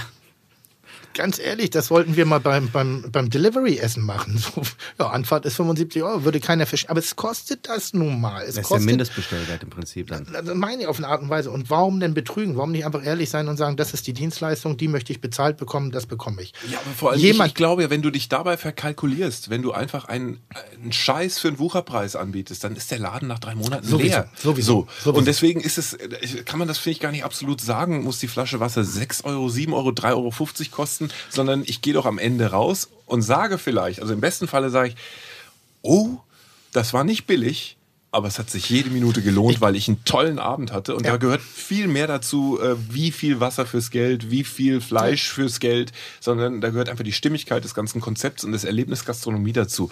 Äh, und es ist richtig, wenn ich in eine, in eine Imbissbude gehe und die äh, wollen für die Flasche Wasser 7 Euro und ich denke, na, boah, das ist jetzt aus der Kühltruhe über den Tresen gereicht und fertig, dann ist der Preis sicherlich nicht gerechtfertigt. Aber Was? die Imbissbude wird auch nicht. Geht doch, jeder Vollidiot geht gerade zu Starbucks und, und, und lässt sich einen beschissenen Kaffee für 5 Euro Ja, andrehen. irgendwo, weil, wo- weil, wo weil, sage, wir, weil wir da Marketingopfer sind. Das meine klar. ich doch. Ja. So, das ist Marketing und wir können lügen und betrügen. Aber die Aber- Gastronomie ist noch eine relativ ehrliche und transparente Variante. Aber offenbar wirkt das Marketing. Offenbar ist das Starbucks-Erlebnis für die Leute so eindrücklich. Sie werden da, kriegen ihren Namen auf den Becher gekritzelt, werden freundlich begrüßt, werden mit Namen angesprochen. Also daran kannst du ja nur sehen, offenbar, wie wenig, ich sage jetzt mal, Gastrokompetenz dabei bei der Kundschaft vorherrscht, dass, sie, dass das für sie offenbar ein, ein 5-Euro-Erlebnis Also ist. nichts gegen die Kollegen, die bei Starbucks arbeiten, weil aber äh, wenn ich Facharbeit habe und die habe ich nun mal in meinem Betrieb und das unternehmerische Einzelrisiko, das ist was anderes, ob ich ein Riesenunternehmen mit, mit vielen Outlets bin und sonstigen. Aber noch mal am Ende des Tages, warum wird der Gastronomie vorgeworfen, dass sie Geld verdienen möchte? Sie möchte Geld verdienen. Eine der dümmsten Aussagen ist manchmal, wenn, wenn Leute sagen, boah, das könnte ich aber zu Hause für weniger Geld machen. Dann sage ich, ja, dann mach das zu Hause. Du hast aber nicht die Atmosphäre, die Anreise, das Erlebnis, die, Situation, die Auswahlmöglichkeiten der Weinkarte. Das kostet Okay, dann stelle ich alles ein stelle ich Ich, ich bin noch nicht fertig. Entschuldige, wenn ich einmal interveniere. Ja. Ich mache in dem Einladen genau das.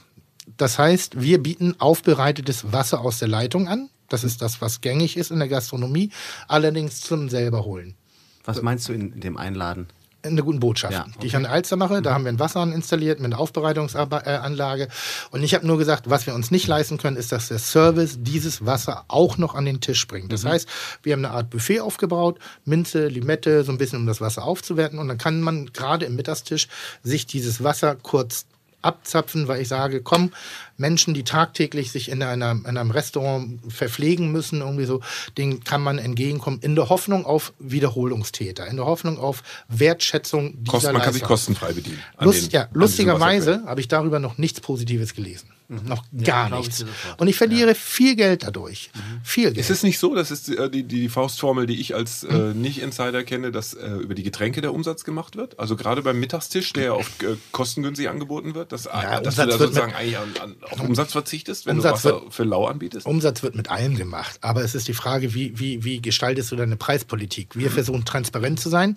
Das heißt, die, wir, wir nehmen kein Geld für die Garderobe. Das ist eine Extraleistung bei uns. Wir nehmen kein Geld für das Brot und Butter, was wir servieren in der Bollerei. Was in südlichen Ländern gang und gäbe ist. Total. Ein Kuvert machen wir nicht, weil ich bin in Norddeutschland groß geworden und ich bin im, im, Gasthof groß geworden. Und ich finde, Kuvert, also Geld fürs Hinsetzen zu nehmen, kommt nicht aus meiner DNA nicht, raus. oder? Nee, auch nicht. Aber es gibt viele Gastronomien, da setzt du dich hin und bist schon, und das sind keine, das sind keine Abzocker-Gastronomien, die rechnen einfach nur intelligent. Ähm, da hast du schon mal 10 Euro auf Uhr, ob du dich hinsetzt. Und nochmal, lass doch nicht diskutieren über eine Flasche Wasser. Es ist eine, ein, ein, eine Leistung, die erbracht wird und die muss bezahlt werden. Und 7 Euro ist, wenn man jetzt die Kalkulation sieht, wenn man ein Wasser für einen Euro einkauft, 700 Prozent. Sehr viel. Aber, es hört sich nach viel an. Aber es ist vielleicht auf anderthalb Stunden 6 Euro für einen Vierertisch. Okay, provokant gefragt. 1,50. Jetzt muss ich meinen Raum, also äh, wirklich, in welcher Bumsabsteige kann man anderthalb Stunden sich aufhalten? Geheizt, gekühlt, temperiert, mit Service, mit der Möglichkeit, sich freiwillig voll zu verpflegen, einfach nur sich zurückzulehnen, eine gute Zeit zu haben. Das funktioniert nicht. Seid doch nicht so. Also geht doch nicht immer auf die Waagschale eines jeglichen Produktes. Tills Diskussion damals, ich fand, dass sie ihn da ganz blöd angekackt haben. Ganz blöd. Das also war Till Schweiger in seinem Restaurant wurde Ja. dafür in der Presse ordentlich. Leider ist er manchmal zu dumm Abgewatscht. und redet dann zu schnell, Aber zu raut und um geht zu reinzuholen, da reden wir über gefiltertes Leitungswasser, Ja, dass er für wie viel? 4 Euro Na, die... das, was Tim verschenkt in der Botschaft. genau. Ja, aber in, in der Bollerei zum Beispiel nicht. Da habe ich Flaschenwasser. Wir haben lange drüber nachgedacht, eine Filteranlage einzubauen. Wenn ich die einbaue und das Essen umsonst zur Verfügung, äh, das Wasser umsonst zu, verliere ich massiven Umsatz. Massiver Umsatz bedeutet massiv, dass ich Arbeitsplätze nicht mehr, dass ich keine Sicherheit anbieten kann, egal auf das, was kommt. Wirtschaftliche Schwankungen, äh, saisonale, tendenzielle äh, vielleicht sind wir nicht mehr ganz. Das ist natürlich alles, wo ich sage, ist auch dein Risiko. Ja, aber mein Risiko, ich mache den Laden zu, ich gehe nach Hause, ich habe sozusagen ein bisschen beiseite, aber die Mitarbeiter nicht. Und das müssen wir gewährleisten. Kein Unternehmen dieser Welt stellt irgendwas umsonst zur Verfügung. Niemand. Ich glaube, bei Till Schweiger war aber das Problem, dass es den Anschein hatte, so kam es jedenfalls bei mir an, dass er seinem Leitungswasser äh, auch noch durch einen Markennamen irgendwie was Besonderes geben Nein. will, was, was Geld wert ist. Nein, so, ne? nein, das war rein die Dienstleistung. Okay. Aufbereitungsanlage, Wasser an den Tisch durch den Service, bezahlt sie nicht von alleine. Stell dich zu Hause hin und lass dir das Essen umsonst an den Tisch bringen, dann bist du entweder verheiratet oder hast jemand und oder bist in einer Partnerschaft und hast jemand, der unfassbar dumm ist, weil du dafür keine Gegenleistung erwartet. Aber da muss ich jetzt trotzdem provokant, leicht provokant fragen, bedeutet das dann, Menschen, die diese Meinung haben, dass ein 7 Euro teurer äh, äh, ein 7 Euro Wasser zu teuer ist, empathiegestört sind oder nicht einfühlsam genug sind oder ähm, nicht zu schätzen wissen, was sie bekommen? Kann Wir man haben- das den Leuten nein, vorwerfen? Nein, gar nicht vorwerfen. Wir haben es gesellschaftlich noch nicht geschafft, eine Preispolitik der Gastronomie darzustellen. Mhm. Warum Dinge das kosten, was sie kosten. In bestimmten Bereichen verstehen wir das, ohne das zu verstehen. Mhm. Warum machst du das nicht laut zum Beispiel? Warum ja. sagst du nicht das, was du gerade gesagt hast, auf der ersten Karte deiner, deiner Speisekarte? Oder mal in einem Podcast oder so. Ja, Man könnte ja- das doch mal Ja, erzählen. wollte ich gerade sagen. Meine ich Ja. jetzt ernst. Ja, Also das, keine- war, weil das, das, das, das, sind ja, das sind ja Gedankengänge, die man nachvollziehen kann. Weil das die hohe Kunst der, äh, der Gastronomie ist, diese Preise so zu gestalten, dass man davon leben kann, dass dieses Inkludierte. Aber nochmal, Wasser ist einer der ganz hochsensiblen Bereiche. Das ist, das Beispiel ist Kneipensterben. Ist ein ähnlicher, ein, ein ähnlicher Prozess. Du hast deine Dorf, deine Eckkneipe. Du gehst da Jahre hin und auf einmal muss er das Bier 20 Cent teurer machen. Die Hälfte der Gäste bleibt weg. Wegen 20 Cent pro Bier. Dass der Wirt schon jahrelang dagegen angearbeitet hat, diese Preiserhöhung nicht zu machen, weil er weiß, wie sensibel Menschen darauf reagieren. Wir reden von extrem explodierten Personalkosten, extrem explodierten Energiekosten, extrem höheren Aufwand, was ich inzwischen alles in der Bullerei und in anderen, ich bin ja nicht der Einzige, das müssen alle machen, inzwischen an, an, an, an Pflege des Systems betreiben Plus müssen. Ausstattung, ne? So Plus nach dem Motto, ihr Ausstattung. seit fünf Jahren gleich hier aus. Der macht ja auch Und, nichts. und, und, und. Und dann bleiben Leute weg. Die gehen nicht mehr in die Kneipe. Und dann ärgern sie sich darüber, dass das Kneipensterben stattfindet. Wo ich immer sage, ja, aber es gibt wirklich viele schwarze Schafe in allen Bereichen eines jeden, einer jeden Wirtschaftlichkeit. Die meisten Gastronomen machen das aus einer Leidenschaft und weil sie davon überzeugt sind und weil sie ihre Gäste mögen. Es gibt, ich kenne kaum einen Gastronomen und ich möchte eigentlich sagen, ich kenne gar keinen Gastronomen, der seine Gäste hasst und übervorteilen Vergraulen möchte. will. Vergraulen möchte. Das macht auch Sinn. thematisch gar keinen Sinn. Die meisten wollen das positiv irgendwie bewerkstelligen und wollen positiv wahrgenommen werden. Wir haben so drei Signaturpreise. Ähm, Wasser, Espresso, Bier. Da hat jeder so ein Gespür für. Jetzt ist es so, du kommst in die Bullerei, in der Schanze, großes Ambiente, vorne das Deli, Hauptladen, schöne Party, das Bier kostet 2,60. Jetzt kommst du vielleicht aus Pinneberg und bist normalerweise beim Griechen um die Ecke 2,30 Euro. Jetzt verstehst du natürlich nicht, warum kosten, weil das ist dasselbe Bier. Warum kostet das 30 Cent mehr? Sagst du, ah, Melzer will Porsche fahren. Sicherlich will ich Porsche fahren. Das ist aber nicht der Grund, warum das Bier teurer ist.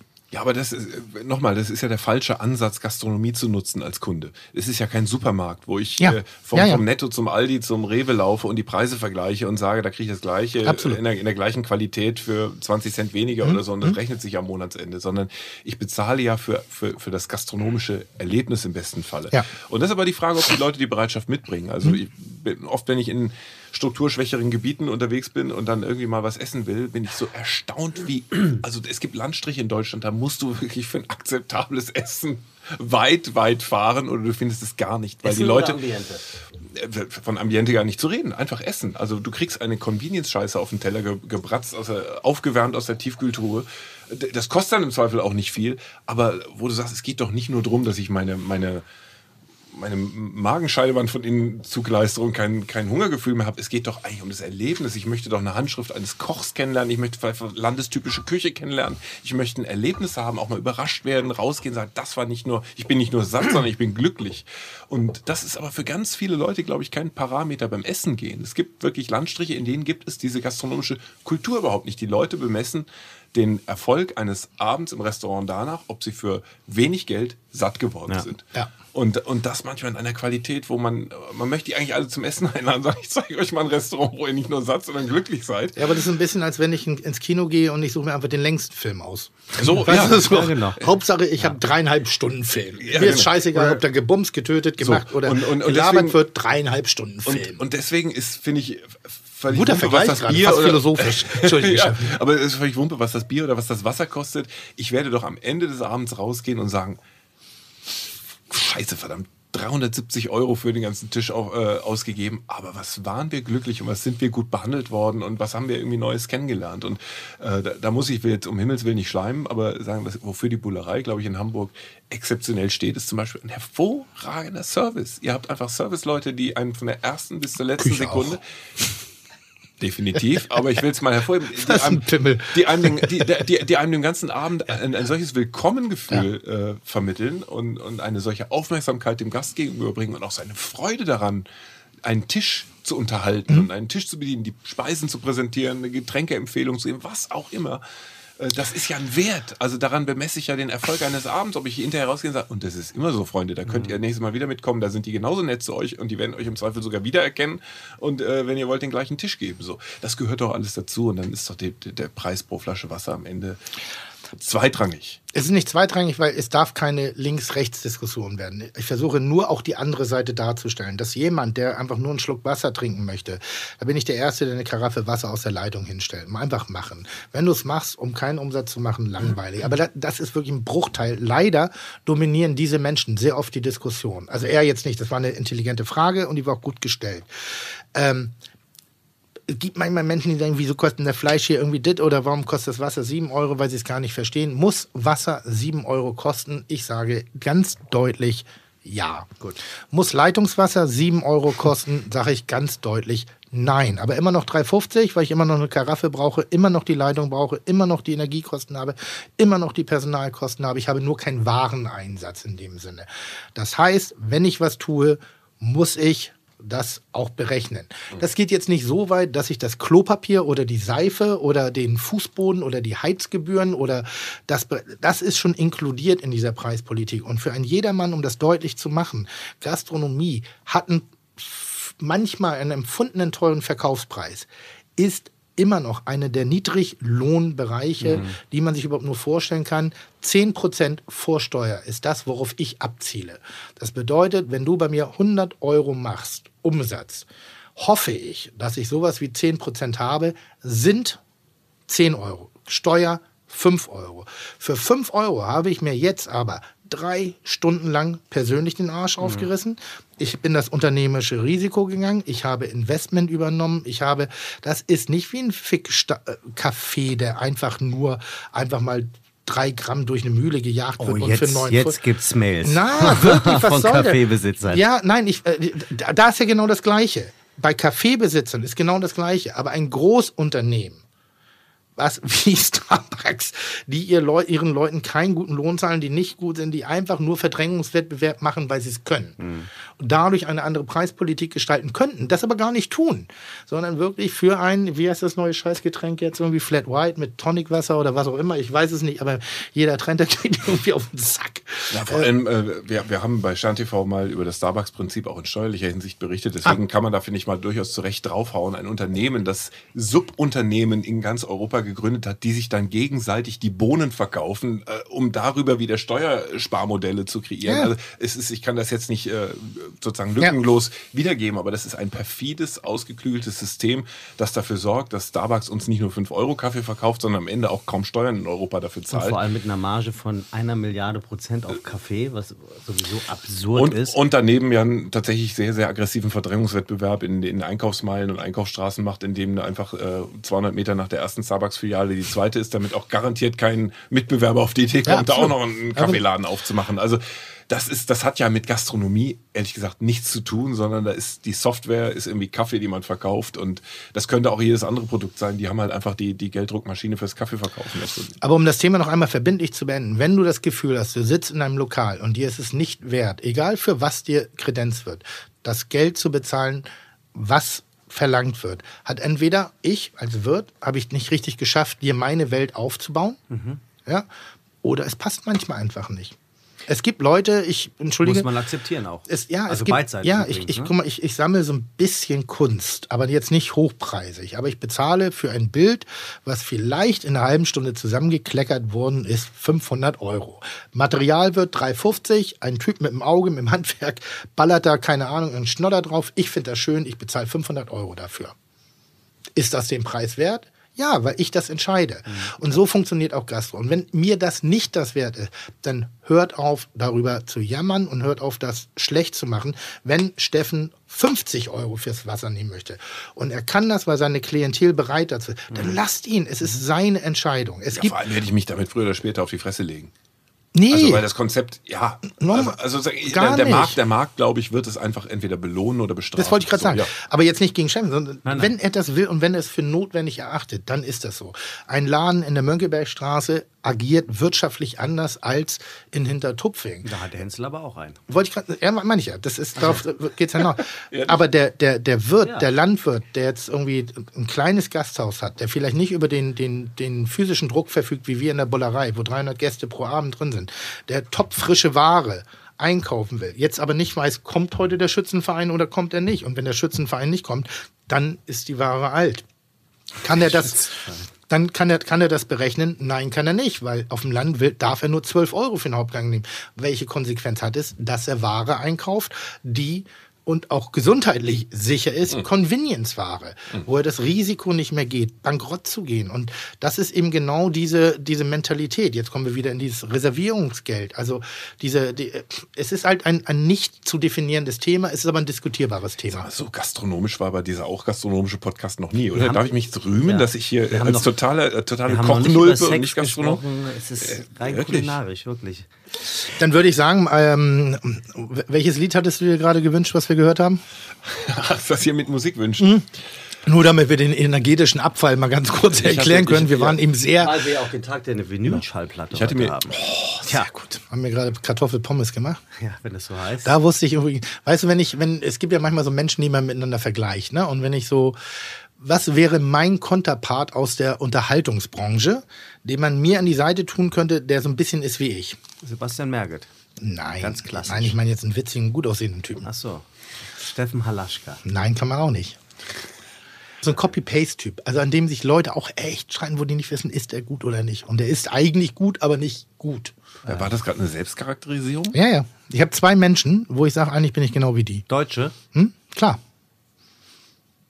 Aber das hast du so festgelegt, dass du so bist wie die oder die Ja. so sind wie Nein, du. nein, das habe ich festgelegt. Das ist ja auch schon ein bisschen crazy, aber gut.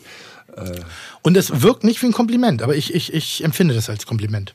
Und das bedeutet, ich mag auch beide nicht so gerne. Sind wir beides Männer, ja? Im Unterhaltungsfernsehen? Ja. Wenn du jetzt ein. Also äh, nicht kulinarisch, das ist keine Fernsehküche. Nein, nein, nein. Wenn du jetzt irgendwie ein, ein, ein, ein, ein Artikel in der FAZ schreiben würdest und du müsstest eine Schlagzeile kreieren.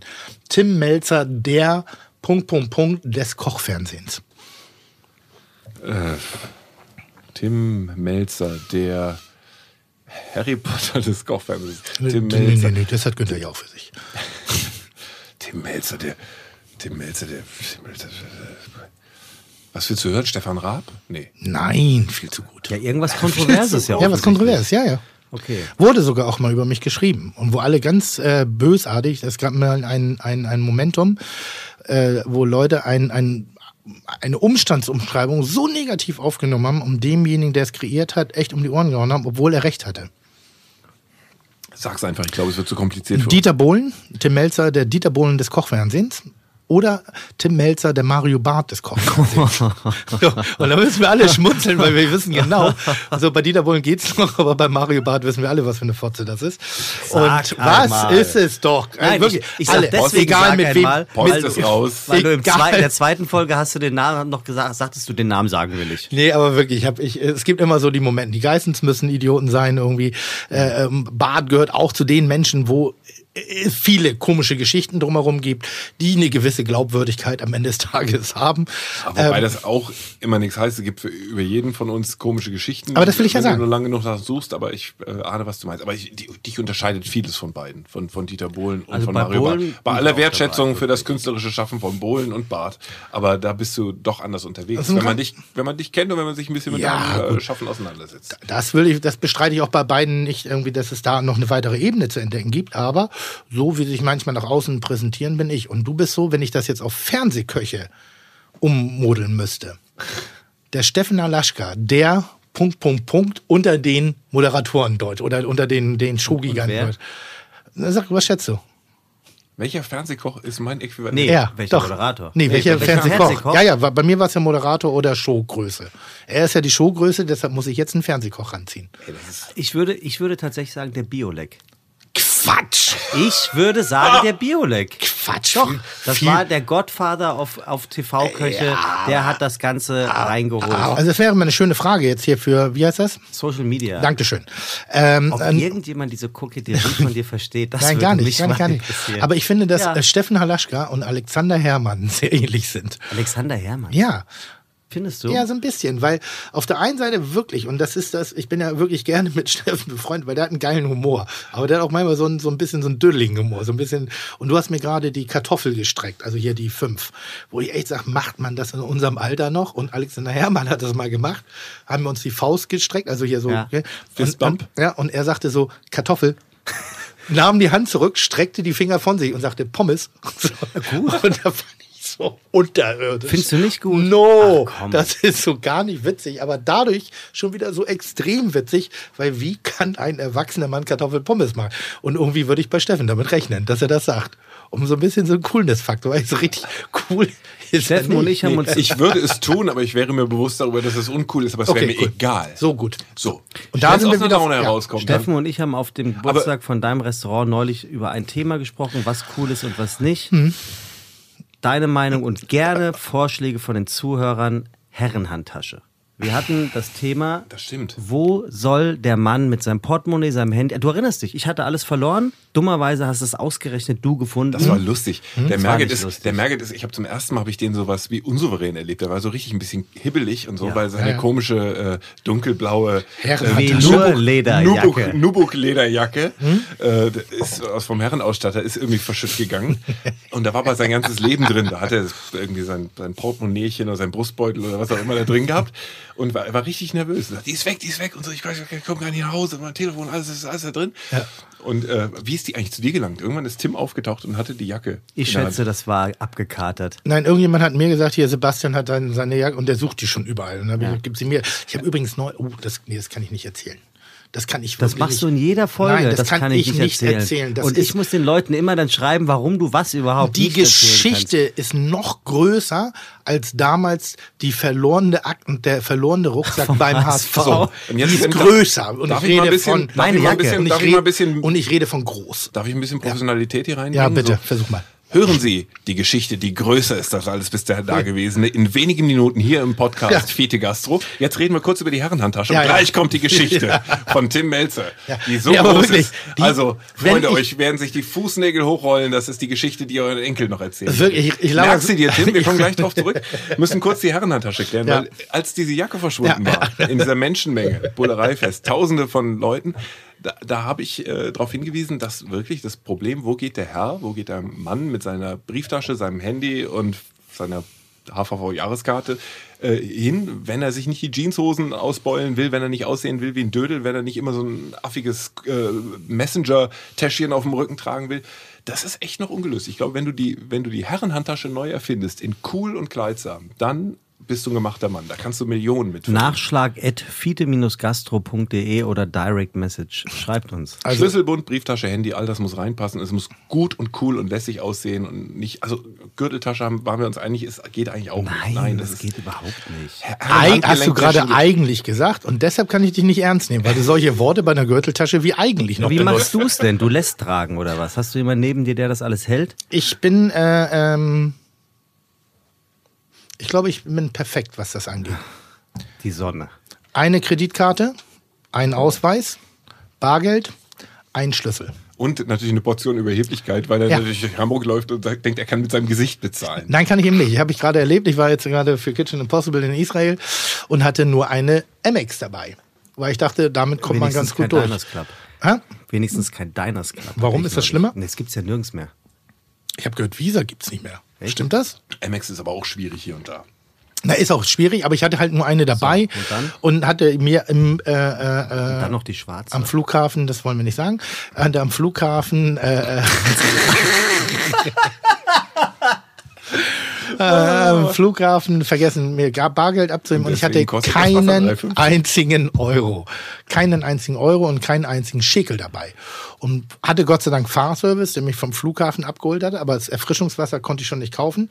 Ähm, bin dann ins Hotel gegangen, nachts angekommen, hab, ob ich ein bisschen, zumindest mit Hilfe meiner Kreditkarte, so ein bisschen Handgeld, auch nicht. Und Gott sei Dank gab es sowas wie ein Produktionsteam, die mich am nächsten Tag ausgehalten haben. Aber ich habe, wie gesagt, die ganze Zeit kein Bargeld Sinne. gehabt. Aber generell funktioniert das ganz gut. Ausweis, Kreditkarte, eine, äh, bisschen Bargeld immer dabei haben. Ach, wirklich lose. Die, Lose. Das eine Plastikding. Ja, Ah, okay. ich habe, weil ich habe die Eigenschaft, ich verliere alles im Leben, alles komplett. Ich habe diverse Haustürschlüssel, Handys. Am, jetzt läuft gerade ganz gut. En masse verloren in den dümmsten Situationen. Hatte immer ein Backup. Ich habe immer ein Handy fertig vorbereitet in der Schublade, was dann nur noch angeschaltet werden Ach, muss. wirklich? Ja, ja, hat Frank. Also ich mache das nicht. Frank macht das. Deswegen mein, ach wirklich. Bargeld hilft dir immer einen Ticken weiter und ansonsten gibt's ja sowas wie, wie, wie hier so Geldüberweisung. Cash. PayPal. Pa heißt, heißt es PayPal? PayPal, ich dachte für Oder meinst Schuhe. du hier so Western Union? Danke, sowas. ja? ja, sowas meine ich. Sowas gibt es ja. Traveler Aber das, das nutzen doch nur Heiratsschwindler aus äh, Westafrika, oder? Das Na ja gut, wenn du so, also, aber wenn ich jetzt mein Portemonnaie verlieren würde, würde ich alles verlieren. Führerschein, Was hast denn du in deinem Portemonnaie? Führerschein, Ja. Krankenkarte, Flugkarten, Kreditkarten, EC-Karte, Ausweis, also das wäre im Portemonnaie, wenn ich nicht den Ausweis und die eine Kreditkarte jeweils rausholen würde. Das heißt, also damit kommt man ganz gut. Und ich bin irgendwann mal dazu übergegangen. Das liegt aber daran, dass meine Vermieterin wirklich ein Goldstück ist und mir ein Nummernschloss in der Haustür eingebaut hat, weil ich zu oft den Hausschlüssel verloren habe. Ich habe nur noch einen Schlüssel dabei, den ich auch oft verliere, aber es ist halt nur ein Schlüssel. Okay, also du gehst es mit einer gehörigen Portion Pragmatismus an. Ja. Aber Steffen hat also sein Portemonnaie, sein Handy, was in der Hosentasche dämlich ausgebeult aussieht, einen Hausschlüssel und vielleicht noch. Ich habe mich schon dabei ertappt, dass ich bei wärmsten Temperaturen mit einer Jacke aus dem Haus gegangen ich bin, nur damit ich was habe, wo ich mein, genau, wo, Ja. ich, wo ich den ganzen Kram reinstecken kann. Aber Same dann schleppst here. du halt diese Jacke, die du später verlierst, mit dir rum. Das ist alles ich. kein, keine Lösung. Also, ich finde, ähm, die, die, die, der Kulturbeutel, also die Männerhandtasche, die klassische, ist extrem cool bei Steve McQueen und Oliver Kahn. Ja, da reden wir aber auch vom 20. Jahrhundert, ne? Also Moment, du redest von so einem Beauty Case von Gucci Ja, so, so, ein- so, ein- so ein Ding drum, hier Tasche, Und wo alles so drin ist. Wo man vermutet, dass ein Pfeifchen drin ist. Wenn du so ein, so ein, so ein Schultertäschchen hast, ganz ehrlich, mein Kühnchef hat das auch, ich denke immer, der tickt Drogen Der nebenbei. ist 20 Jahre jünger als du. Ja gut, aber ich denke trotzdem, dass er Drogen tickt. Ich denke immer so, da hat er kleine, kleine Kügelchen drin und, und dann Gut, wird aber, immer aber schnell... das Problem Herrenhandtasche ist dann sozusagen delegiert an, an das Publikum? Ja, bitte. In die, in die Social Media Nee, ich hab Abteilung? noch einen, einen Vorschlag habe ich noch. Ja. Wie ist denn die Variante seiner Partnerin zu sagen, kannst du das bitte in deine sowieso viel zu große Handtasche stopfen? Da kriegst du aber Schelle für. Das ist, vor allem haben die ja auch dann gerne mal so ein affiges, so eine Klatsch dabei. Da kriegst du ja nichts rein. Da Erst kannst du- klatscht, sondern geht's in die Klatsch. Da kannst du ja vielleicht noch ein Feuerzeug drin unterbringen, aber doch bitte kein äh, iPhone 10 Ich, oder ich so. frage das deswegen, weil ich eine kongeniale Überleitung zu einem weiteren kulinarischen Thema redaktionell perfekt aufgearbeitet von mir Mhm, habe. Ähm, Zahlungsverhalten beim Rendezvous. Steffen, als du das erste Mal mit deiner Frau essen warst, Ja. wer hat da gezahlt? Äh, ich, ich hoffe ich. Ich, war, ich kann mich aber nicht mehr dran erinnern, aber ich gehe mal schwer davon aus, dass ich bezahlt habe. Warum? Also, weil das sich so gehört? Ja, ich finde, so, es gibt ja so ein paar äh, konservative Kniggeregeln, die finde ich äh, gut und richtig in dem Moment, wo man sich noch nicht so gut kennt und noch nicht so gut de, den Umgang miteinander verhandelt hat.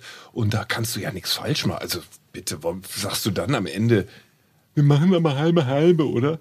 Nein, machst du nicht. Ich kenne Leute, die das bei ihrem ersten Date gemacht haben. Ja, Ich kenne Leute, die machen das während ihrer Beziehung, dass sie den Einkauf auf, die leben zusammen. Ja, ja, das kenne ich auch. Auf, während ihres Einkaufs. Die haben so einen Zettel am Kühlschrank, dann schreiben die irgendwie die Einkäufe da auf und dann wird am Monatsende abgerechnet. Ich habe aber 73 Euro Und dann gibt es jetzt das Momentum, wo vielleicht Top sie Thema. oder er ein, ein, eine Zeitschrift auf, die, auf das äh, äh, Fließband hier da packt beim, beim Bezahlen. Und dann wird vor dieser Zeitschrift nochmal wieder der Balken hingelegt, damit auch ganz deutlich ist, dass man nicht gemeinsam diese Zeitung, sondern das interessiert dich. Aber da wissen wir auch alle miteinander, wie wir hier sitzen, nein, also diese Liebe hat auch keine Zukunft, oder? doch, doch, Aber doch. dann doch. ist die, dann ist die aber auch Verzweiflung das sind aber so also- zwei Halaschkas, die sich da daten. Weißt du, was ich meine? Also, das sind so Steff- zwei hat das grad- Nerds. Steffen hat das gerade angesprochen. Er hat das Wort Knigge benutzt und der Knigge sagt, Ja. macht es und macht es sich damit ganz einfach, wer zum Date eingeladen wird, der zahlt auch. So, das sagt der Knidde. Äh, wer zum Date eingeladen hat, Entschuldigung. Ja, wollte ich wer zum Date eingeladen hat, der zahlt auch. Aber was heißt Einladung, wenn sie am Anfang, also in der, in der Keimungsphase einer noch jungen, hoffnungsvollen, vielleicht bald Beziehung, wenn sie sagt, lass uns doch mal was essen gehen, ist das ja keine Einladung, wo du hinterher sagst, war ja dein Vorschlag. Auch Nein. das ist äh, in meinen Recherchen ähm, hervorgekommen, dass es immer mehr Frauen gibt, die sagen, ich habe ein tierisches Problem damit, dass es ja wohl klar ist, dass der Mann zahlt. Ja, dann musst du mir diese Frauen aber mal vorstellen. Also, Das sind Frauen, mit denen ich keine Beziehung eingehen würde, weil generell ein Problem damit zu haben, wenn jemand anderes großzügig ist, ist dumm. Wenn Steffen, wir beide gehen jetzt essen und Steffen bezahlt, dann würde ich auch einen kläglichen Versuch starten, nee, komm, lass mich beteiligen. Wenn er sagt, nein, ist auf mich, dann ist das gut. Seid doch großzügig auch in der Einladung. Das hat ja was mit Minderwertigkeit zu tun. Ich fühle mich nicht minderwertig, wenn mich jemand einlädt. Und ich fühle mich sehr, sehr, und das ist, das ist wie ein, ein, ich mag das, auch einzuladen. Aber beides ist, also ich finde, die, die, mein, mein, ich, ich bin Pinneberger, ich bin da noch ein bisschen der Bauer irgendwie so, ich versuche die Tür aufzuhalten, ich versuche eine gewisse Umgangsform an den Tag zu legen und das mag vielleicht oldschool sein und nicht mehr der Emanzipation der Frau angemessen. Ich mag, mag trotzdem sowas wie der Kavalier zu sein und das mag eine echt furzige Angelegenheit, aber ich mag das. Ich und finde, mit, ja? mit diesem offenherzigen Bekenntnis, liebe Freunde des zeitsouveränen Hörfunksangebots, äh, herzlich willkommen zurück in Fiete Gastro, dem auch kulinarischen Podcast. Ist ganz wichtig. In dem wir ihm angekündigt hatten, dass Tim Melzer eine Bigger-than-Life-Geschichte parat hat, Ja. die er noch nie in der Öffentlichkeit erzählt Nee, hat. kann ich auch nicht Meine erzählen. Damen und Herren, hören Sie jetzt zu, spitzen Wirklich. Sie die Ohren, liebe Freunde der Boulevardpresse, die- spitzen Sie die Bleistifte, ich- jetzt gibt's was zum Mitschreiben. wenn ich die, wirklich, das ist eine Spiegel-Fokus-Stern-Titelgeschichte. so, das ist auch, Wirklich. auch die Preisklasse, die ich angekündigt Nein, hatte. das wäre unfassbar. Das wäre über Wochen. Nein, über Wochen. Es Wir machen daraus eine kleine Spielidee. Du gibst uns so ein kleines so Nee, kann ich nicht. Du Nein. gibst uns einen Nein. Hinweis Nein. und wir werden erraten, worum es in dieser Geschichte, die du selber erlebt Okay, hast. probiert's. Die du selber erlebt hast. Ja. Das ist eine Geschichte, in der du eine Rolle spielst. ich nur gedacht, Erlebnis- Alter, seid ihr irre. Das ist ein Erlebnis, an dem du teilhattest. Ja. In deiner Zeit schon als Fernsehkoch. Also Ja. wir reden über die vergangenen zehn Jahre ungefähr. Wir reden über die vergangenen vier Wochen. Wir haben wir eine Geschichte, Was also ist es ist eine brandheiße Also wir Geschichte hatten aus dem Heidi- wir Sommer hatten Heidi- 2019. Wir hatten Heidi Klums Hochzeit. Ja, So, zu der es ich nicht eingeladen Moment, war. Es waren ja andere Prominente beteiligt. Es waren ja andere Prominente Weißt du, beteiligt. So, Heidi jetzt will er wieder ablenken. Nee, Ralf Zacher war angeblich Gast bei Heidi Klums Hochzeit. Was heißt denn angeblich? Ich hab's, ich hab's nur einmal gelesen und ich dachte, so, hä, Heidi und, und Ralf? Aber ich glaube wirklich, und das ist das Schöne, das einzig Schöne an der Hochzeit, dass sie wirklich Freunde eingeladen haben. Das glaube ich wirklich. Und angeblich hat Cornelia Poletto gekocht. Jetzt frage ich mich nur. Wirklich? Ja, ja, angeblich auf dem Schiff. Die fahren jetzt nach Capri, also nach Italien. Gehen, Italien. Ja? Gehen, oh ja, gehen nach Italien. Und, und holen sich Poletto aus Hamburg, um italienisch zu kochen. Das ist schon drollig. Hört sich aber auch italienisch an, Poletto. Na, Poletto ist ja. Die Hälfte, ja. Nein, nein, die kocht ja auch brillant italienisch, aber ganz ehrlich, wenn ich nach Capri fahre, dann will ich auch Capri Christian fressen. Rach versteht das nicht. Nee, ich auch nicht. Tim Melzer auch nicht. Aber, aber die Geschichte, erzähl weiter. Also ich war nicht eingeladen bei Heidi Also eine Geschichte aus den vergangenen vier Wochen, an der du teilhattest und an der auch andere Prominente ja eine Rolle spielen. Das lese ich an deinem Blick ab. Es ging nicht nur um Tim Melzer, andere prominente Menschen waren ebenfalls beteiligt. Richtig? Richtig. Ja, richtig. So, also die Geschichte ist schon halb erzählt im Grunde. Ja, Sie ja. spielt in Hamburg, im äh, durchaus heißen Sommer 2019 in Hamburg. Oh ja. Tim Melzer und äh, Oh ja. nicht nur ein anderer Prominent, es waren mehrere Nein. andere Prominente. Es war ein anderer Prominenter, Nein. Sascha war dabei. Nein. So, ähm, aber ein Musiker war es. Nein. Nein, es war aber ein anderer Fernsehkoch. Auch nein. Nein, es war jemand aus der Welt des Sports. Nein. Der Fernsehmoderation. Nein. Aus der Politik. Oh ja. Ja, aus der Politik. Oh ja. So, aus der Politik. Tim Melzer und der Regierende, der erste Bürgermeister Hamburgs. War auch da. Der, der war auch da. Es, war auch es da. handelt sich um eine Geschichte, die auf einem Event stattgefunden Oh hat. ja. Es war ein Event, bei dem Tim eingeladen war. Nein. Nein, an dem er gecatert hat. Ja. So, Tim hat gecatert bei diesem Event, bei dem auch Hamburgs erster, Bürgermeister bist zugegen schlau. Digga. Ja, ja, ja, ja. Ich krieg dich jetzt. Ich krieg die Geschichte. ja, ja, so. Ähm, und sie ist peinlich, die Geschichte. Sie ist nicht Für unbedingt für dich ist sie nicht peinlich. Nein, sie für ist mich überhaupt peinlich nicht. für jemanden aus der Politik. Ist sie peinlich. Könnte. Könnte. Wenn ich sie erzählen würde, Ja, wäre sie ja, ja. Für unfassbar. Handelt sich um einen Senator? Eine nein. Senatorin? Nein. Es ist jemand aus der Bundespolitik. So, nein. Ach, Also jetzt komme ich nur noch mit Nein, Nein, Nein, Nein. ja, weil, jetzt ich, weil es zu heiß wird. Du, Du- merkst einfach, es- es ist mein, mein es wird heiß. investigativer Blutdurst ist geweckt und jetzt wird Was ich ja noch eigentlich erzählen wollte. Also das ist so an der Moment, Stelle. also so einfach kommst du nicht raus aus Digga, der Nummer. doch, hat, es, nein. hat, es, hat, es, äh, mit, hat es mit Sexualität zu tun im Nein. weitesten Sinne? Doch. Nein. Hat es mit Drogen zu tun? Nein. Hat es mit ähm, viel Weiberei zu tun? Hat es, das wäre ja auch wieder, hat es ähm, mit ähm, peinlichem Nein. Schwarzgeld? Nein. Kriminalität? Nein. Drogen? Nein. Ah, dann ist die Geschichte auch nicht wert. dass Okay, wir gut. sie so groß Dann können wir sie haben. jetzt auch abhaken. Zumindest nicht. Ähm, ich, wie gesagt, ich, Ich werde mal so zwei bis sieben Leute aus der Redaktion bei Stern TV dran sitzen. Ich denke mal, in vier Wochen Mittwochabend bei RTL haben wir das Ding fest. Es gibt manchmal so Dinge, da denkst du so irgendwie, ich meine, derzeitig wird irgendwie der Arsch von der Frau von Wendler immer wieder diskutiert, irgendwie, weil der ein Frau. bisschen rumgedatscht datscht hat da irgendwie. Jetzt sind gerade Sommerhaus der Stars, wo irgendwelche Fickereien auf irgendwelchen Außentoiletten irgendwie großartig Red durch. nicht so abfällig, 2023 könntest du dabei sein. Und ich will dabei sein. Ich will dabei sein. Ich will dabei sein. Let's Dance der Dschungel. Ich möchte, ich möchte dabei sein. Ähm, aber das Ding ist schon echt harsch, wo du manchmal so denkst, Digga, das sind Leute schon über viel weniger gestolpert. Über viel weniger. Wo guckst denn du? Also um, um welche Uhrzeit und wo guckst denn du das? Nur Bild online. Ah, okay. Das einzige. Also Bild Plus bist du. Nee, nicht mal. Ich weiß nicht, wie das geht.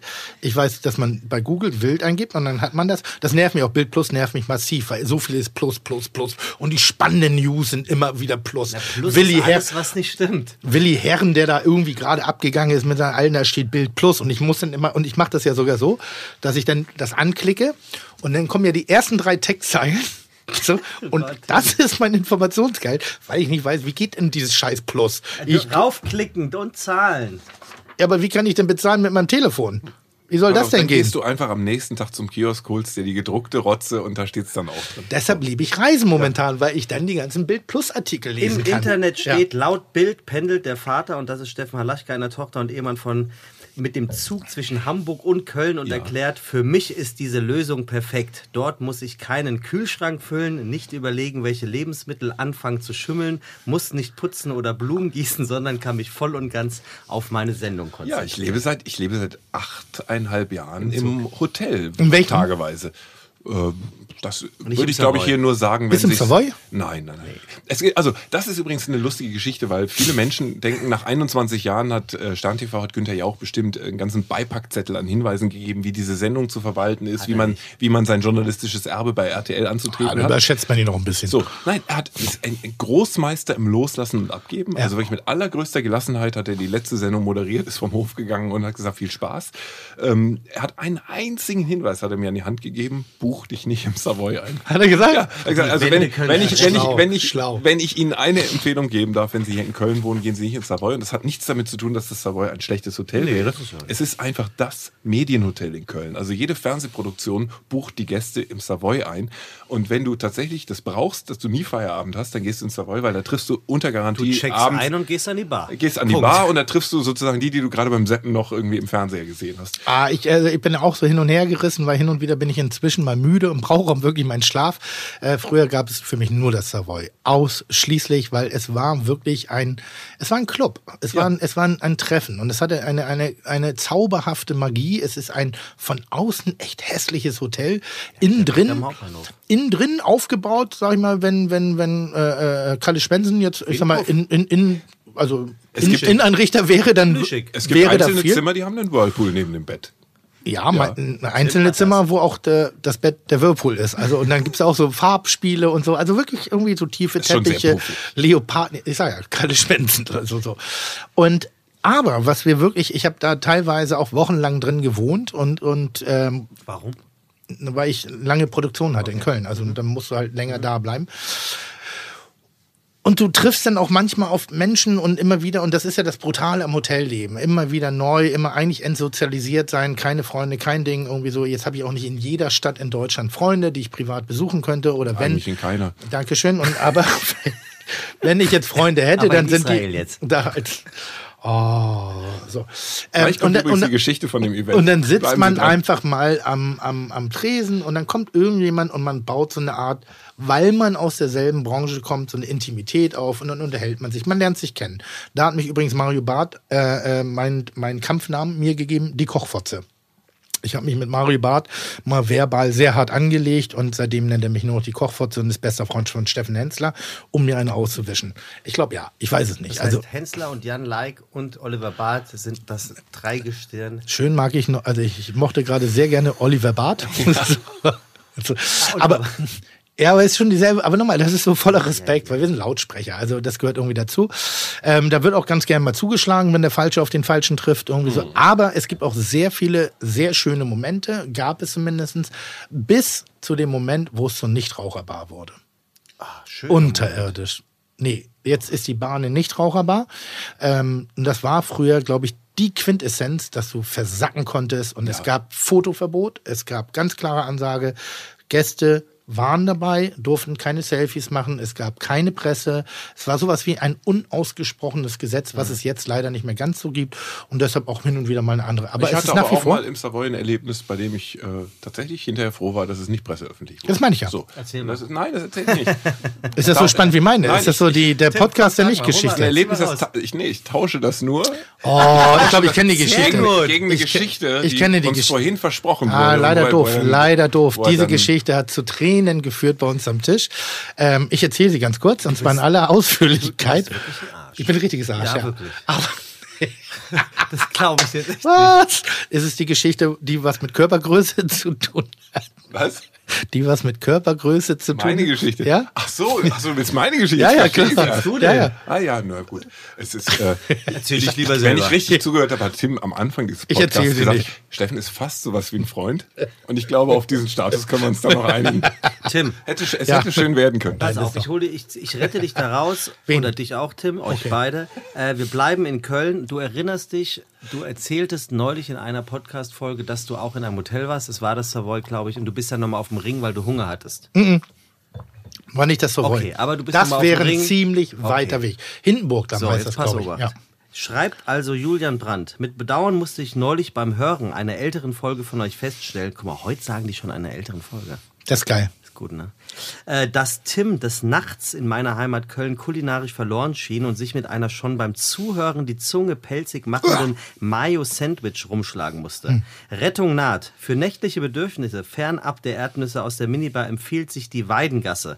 Monothematisch türkisch ausgerichtet, dafür läuft der Holzkohlengrill der diversen Restaurants aber 24-7. Adana vom Grill, frisches Lammertschun und einen Ayran aus dem Silberbecher.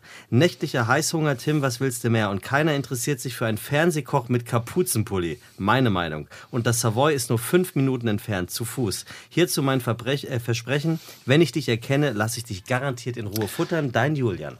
Ja, leider nicht Savoy Hotel, weil da wüsste ich, wie ich mich kulinarisch verpflegen soll. Da brauche ich nur einmal rechts, er rechts raus. Ist super Wie nett. nett ist er denn? Leider komplett falsche Ecke.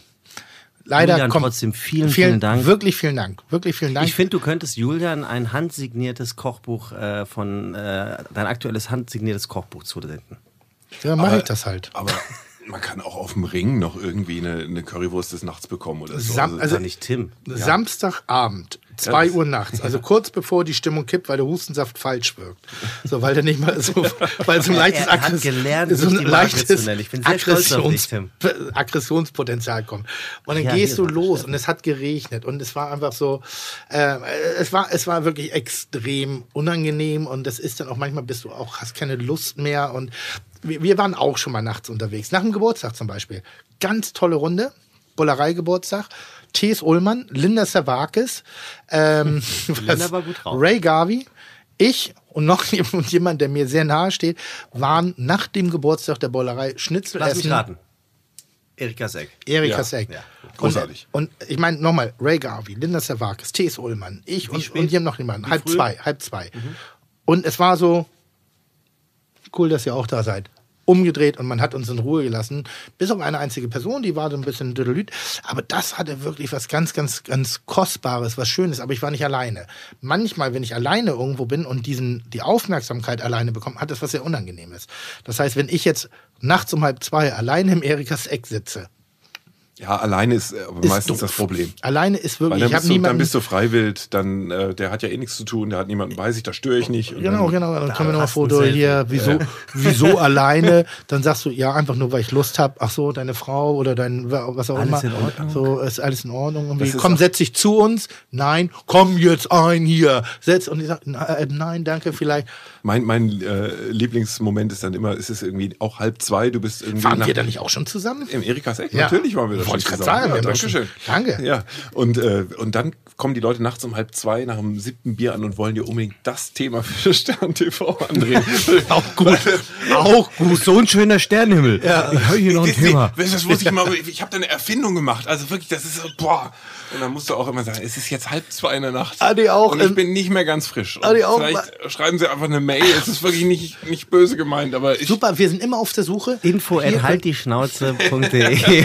Schönster Hinweis, den ich mal hatte, da habe ich noch schmecken, ich gibt's nicht gemacht und wie kam ein Typ auf mich zu und sagte, ey, du bist der Koch und ich finde das so geil, was du machst. Aber mach doch mal sowas wie mit Fleisch und Gemüse.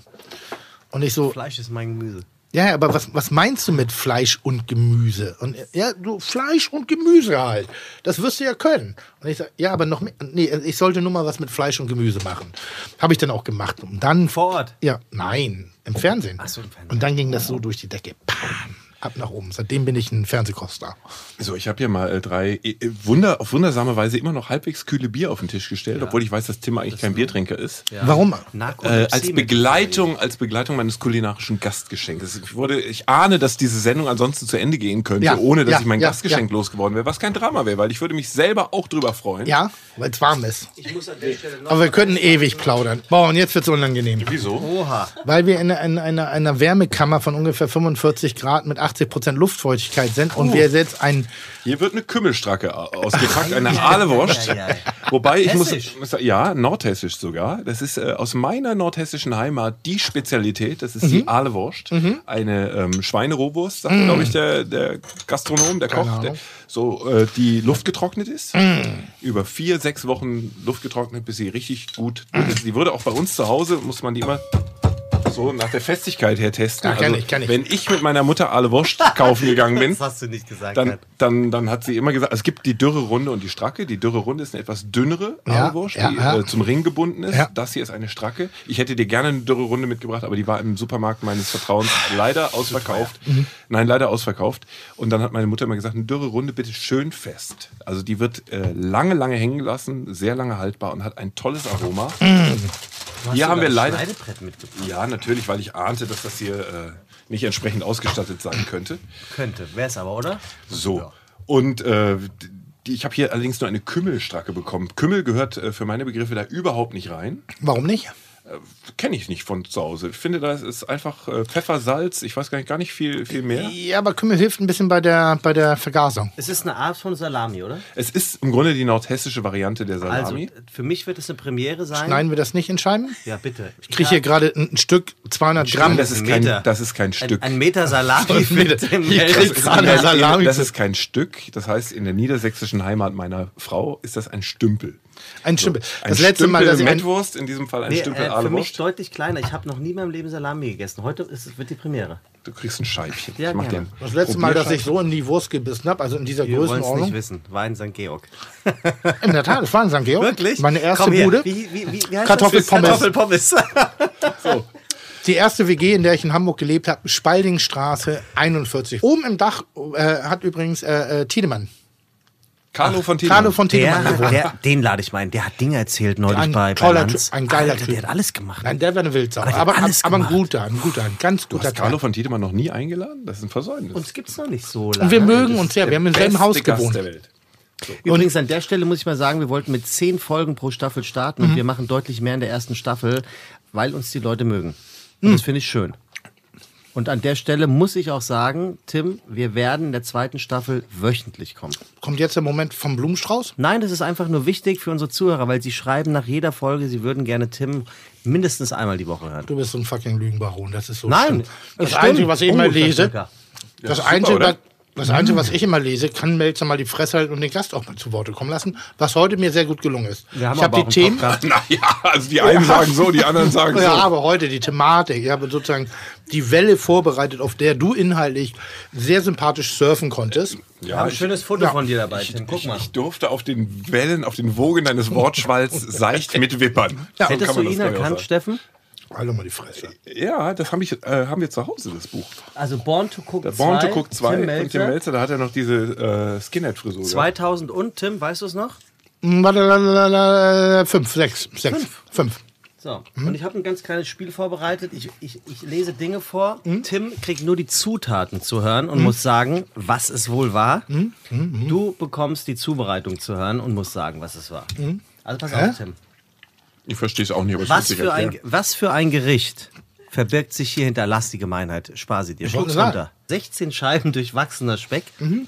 8 Scheiben Toastbrot, 500 Gramm grüner Spargel, eine Tomate, 4 Esslöffel weißer Essig, 8 sehr frische Eier. Was sind denn sehr frische Eier? Aus dem Huhn? Sehr frische Eier halt. Okay.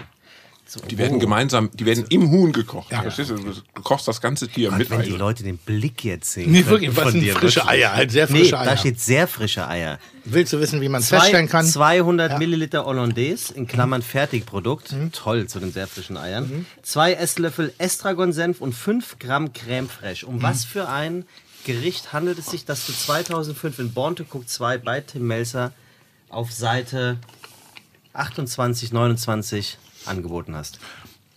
musste ich mich mal vor der Steuer erklären, ob ich dieses Buch wirklich selber geschrieben hätte oder nicht. Oder ob ich da aber nur irgendjemand beauftragt hätte, Dinge zusammenzusammeln, mich fotografiert habe. Ich kann es Ex-Benedict. Ja, du hast es anders genannt. Äh, Ex- Ex-Ellerbeck. Gut. Dankeschön. Sein Ghostwriter hat es anders genannt. Ex nee, Ex-Ellerbeck. Ganz ehrlich, als ich mir dieses, das ausdachte, dachte ich, ich hau ihm eine rein. Aber Dicker, das ist elf Jahre her. Das ist 13 Jahre her. Und ich kann sogar den Titel des Rezeptes noch hin. Weil das unterscheidet mich halt von ja, anderen ja, Leuten. ist gut. Steffen, du. Ich schreibe meine Texte selber. was, was interessant ist bei einem, der Legasthenie Elka belegt hat. So, Achtung, Steffen. Ja. Schritt 1 bei der Zubereitung. Auch gut. Mehl in eine Schüssel oder auf die Arbeitsfläche geben und in die Mitte eine Mulde drücken. Mhm. Dann Hefe hineinbröckeln und, das, und das Wasser dazu Ich weiß es schon. Ja, ja. Ich weiß es schon. Aber heißt du Steffen? Nein. So. Den Honig in die Mulde geben und alles mit den Fingern vermengen, Salz und Olivenöl dazugeben und alles zu einem glatten Teig verarbeiten. Drittens, Teig auf die bemalte Arbeitsfläche, fünf Minuten kräftig mit den Händen kneten. Viertens, wieder in die Schüssel geben und mit etwas Mehl bestäuben, mit einem Tuch abdecken, 40 Minuten an einem warmen Ort gehen lassen. Wie in den folgenden Rezepten beschrieben, verwenden. Um was handelt es sich? Ist total vergebene Liebesmühe. Ich wollte dich jetzt nicht unterbrechen, aber du kannst mir jedes Rezept dieser Welt vorlesen. Ich habe keine Ahnung. Ich bin sowas von absolut. Also Aber du hast das, glaube ich, schon gesagt. Nee, aber das stimmt übrigens. Ich war bei Halaschka schon häufiger mal zum Essen eingeladen. Ist gut. Ist, ist heiß. Moment. Du, hat, du hattest es gesagt, Steffen. Meine Frau Ja, hat, dann, das hat, hat, Prost. hat dir mal einen sehr, sehr guten Grünkohl kredenzt. ja, ja, Wo deine Frau. letztens im Thema. Aber das meinen Ja. wir, deine Frau. Ja. So, nichts gegen das Essen im Hause Halaschka, aber ich kann, kann halt nicht. So, aber es ist so irgendwas mit so einer Art Pizzateig, ne? Honig geht vielleicht in so eine Richtung, weiß ich nicht, Focaccia-Brötchen, Genau. Pizzabrötchen. So. Sehr gut, guter Mann. Ja. Sehr Pizzateig. guter Mann. Sehr guter Mann. Tim? Weißt du, Halaschka, das einzige Mal, dass er mich zu seiner Sendung eingeladen hat, äh, Stern TV, war. Warst du da auch dritter Auswechselgast? Oder Ja, ich glaub, ja. Jetzt bin, Ich nee, nee, nee, da war Ich, erste ich Wahl. glaube, da hat ich Nelson, ich gespannt, glaub, das Thema noch ich glaub, da hat Nelson Müller abgesagt. Der Alles-Tester. Hat- Nein, Alexander Herrmann hat da abgesagt. Oder so. Auf jeden Fall ging Der es, glaube ich, um dieses sehr teure Küchengerät. Das war das erste Mal, dass mir Thermomix. Nee, da hast du abgesagt. Ja, natürlich Aber weißt du, bei welchem Thema du zugesagt hast? Nee. Lasagne mit Pferdefleisch. War ich da? Ja, da warst du da. da Hab ich gab's verdrängt. Da gab's Habe ich im Savoy gewohnt. Hab ich wohl im Savoy da, gewohnt. ja, da gab es mal. Äh, Bin ich nicht von der Bar weggekommen. Waren so voll viele Prominente da. Das war so einer der Momente, wo Äh, Tim, der Fahrer ist da für Stern TV. Sag Grüße. Das war, da, da gab es diesen Skandal, dass äh, bei Lidl oder irgendwo war so äh, Lasagne mit Pferdefleisch aufgetaucht aus Ungarn oder keine Ahnung woher. Ungarn, ja. Und, äh, und, und dann Da war ich hieß, da. oh, wir brauchen, also gut wäre, wenn wir irgendeinen so einen Fernsehkoch hätten, der sich richtig echauffiert. Und Tim hatte Zeit. Und da- Tim, ja, Tim, Blöd, Tim hat sich, Tim hat sich äh, medienwirksam echauffiert darüber, dass das ja äh, nicht gar Da war ich da? Da Also da, Tim, ja. pass auf. 200 Gramm Mehl, Salz, Pfeffer, 175 Milliliter Nochmal, Entschuldigung, fang nochmal an. 200 Gramm Pfeffer? 200 Gramm Mehl, Ja. Salz, Pfeffer, Ja. 175 Milliliter Milch, 100 Milliliter Wasser, Ja. zwei Eier, Öl für die Form, 400 Gramm tiefgekühlter Blattspinat aufgetaut, Mhm. 200 Gramm italienische Mortadella im Stück, Mhm. zwei kleine Zwiebeln, zwei Esslöffel Olivenöl, Mhm. Muskatnuss, 100 Gramm Ricotta, nützliches Gerät, Handrührgerät und jetzt kommt's, die Muffinform. Wollte ich gerade sagen, das ist ein Fitzauf. Ich weiß aber nicht mehr, wie es heißt. So ein was? Fitzauf. So ein halt Muffin. Fitzauf. Das ist so ein regional. So sieht's aus. Ja, ja, das ist so ein, so ein Yorkshire Pudding-Style Fitzauf. Ich will mich jetzt echt nicht halt- einmischen, aber es, äh, sozusagen als früherer Hörfunkmoderator, es bringt nicht so viel Bilder ins Mikrofon zu halten. Stimmt schon. Deshalb moderiert der Sebastian auch kein Stern-TV, weil er hat gewisse Li Limitierungen. Sebastian moderiert kein Stern TV. Nee, Du weiß kriegst ich. ja gar nichts mehr mit. Habe ich doch gerade gesagt. Deshalb moderierst du auch kein Stern-TV, Ach so, kein. weil du intellektuelle Limitierungen hast. Gut, okay. Wir machen weiter. Ihr. Lieblingsmoment im Podcast, so sieht's aus. So, Freunde, Achtung. Hatten wir schon ein paar Mal. Wirklich. Und er lernt es nicht. Die Lernkurve ist flach. Ähm, Aber wir, mit- die Wärme ist es. Es ist die Wärme. ja, Ja. es ist das Band. Club Sandwich. Ähm, wollen wir mal so langsam zum Ende kommen? Ja, können wir gerne machen. Lieber Steffen. Also von gerne kann keine Rede Die sein. Wurst war wirklich geil. In der Tat stimme ich dir zu. Die Kümmelnote ist. Ist überflüssig, völlig Ist überflüssig. überflüssig. Ich war, ich, ich habe auch heute Flüche an der Fleischtheke Ja. abgesondert, weil haben sie nicht einfach eine dürre Runde Ja. oder eine nein, hatten sie nicht. Die ist Grobe auch. Ich schon Fette, für die dich, ist ist schon geschält.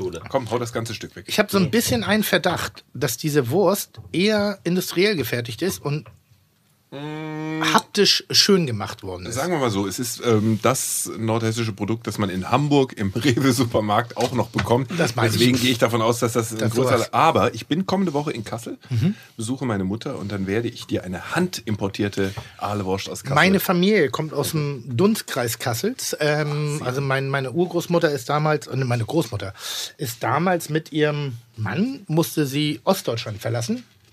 Thüringen damals, Rositz. Und ist in Kassel gestrandet, in ähm, Singles.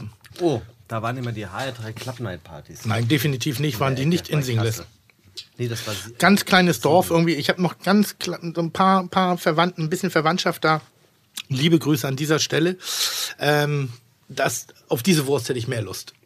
Und das Bier, Tanzäpfle übrigens, kann man sagen, ist eins der einzigen Biere, die ich wirklich gerne trinke. ist auch gut. Und ich Kommt weiß, nicht aus Nordhessen, sondern aus dem Schwarzwald. Ja. ja, das erste Mal kennengelernt, auch über einen gemeinsamen Freund, Max Mutzke, der gerne mal Tanzäpfle. kennst Leute ich bin äh, heute Dropping. Und wenn ihr die Geschichte erfahren würdet, die ich in petto habe, wirklich, das ist Titel, Seite, Stern, Spiegel, Gala nicht. Ähm, aber alles, Fokus, InTouch, alle wären sie da. Alle. äh, Alles. Ist es ein, ist es ein potenzieller Karrierebreaker? Ein potenzieller, das wäre einfach ein Stopp. Ein, Tim könnte ein, nach Israel aus. Es wäre ein Halt, Stopp, jetzt rede ich, Moment.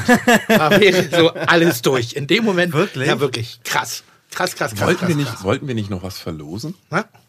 Ja. Ja. Ja, und ich finde, ich, hast du dir ein Spiel ausgedacht? Sonst hätte ich einen Vorschlag. Und zwar, wir verlosen was gleich. Ich sage auch gleich was. danke, dass du und die gedacht hast. Aufgabe ist, Ja. Beste Geschichte, die Tim heute nicht erzählt Oh, hat, uns zu schreiben. Also, Die ist krass. Also, was heißt uns, euch in dem Fall?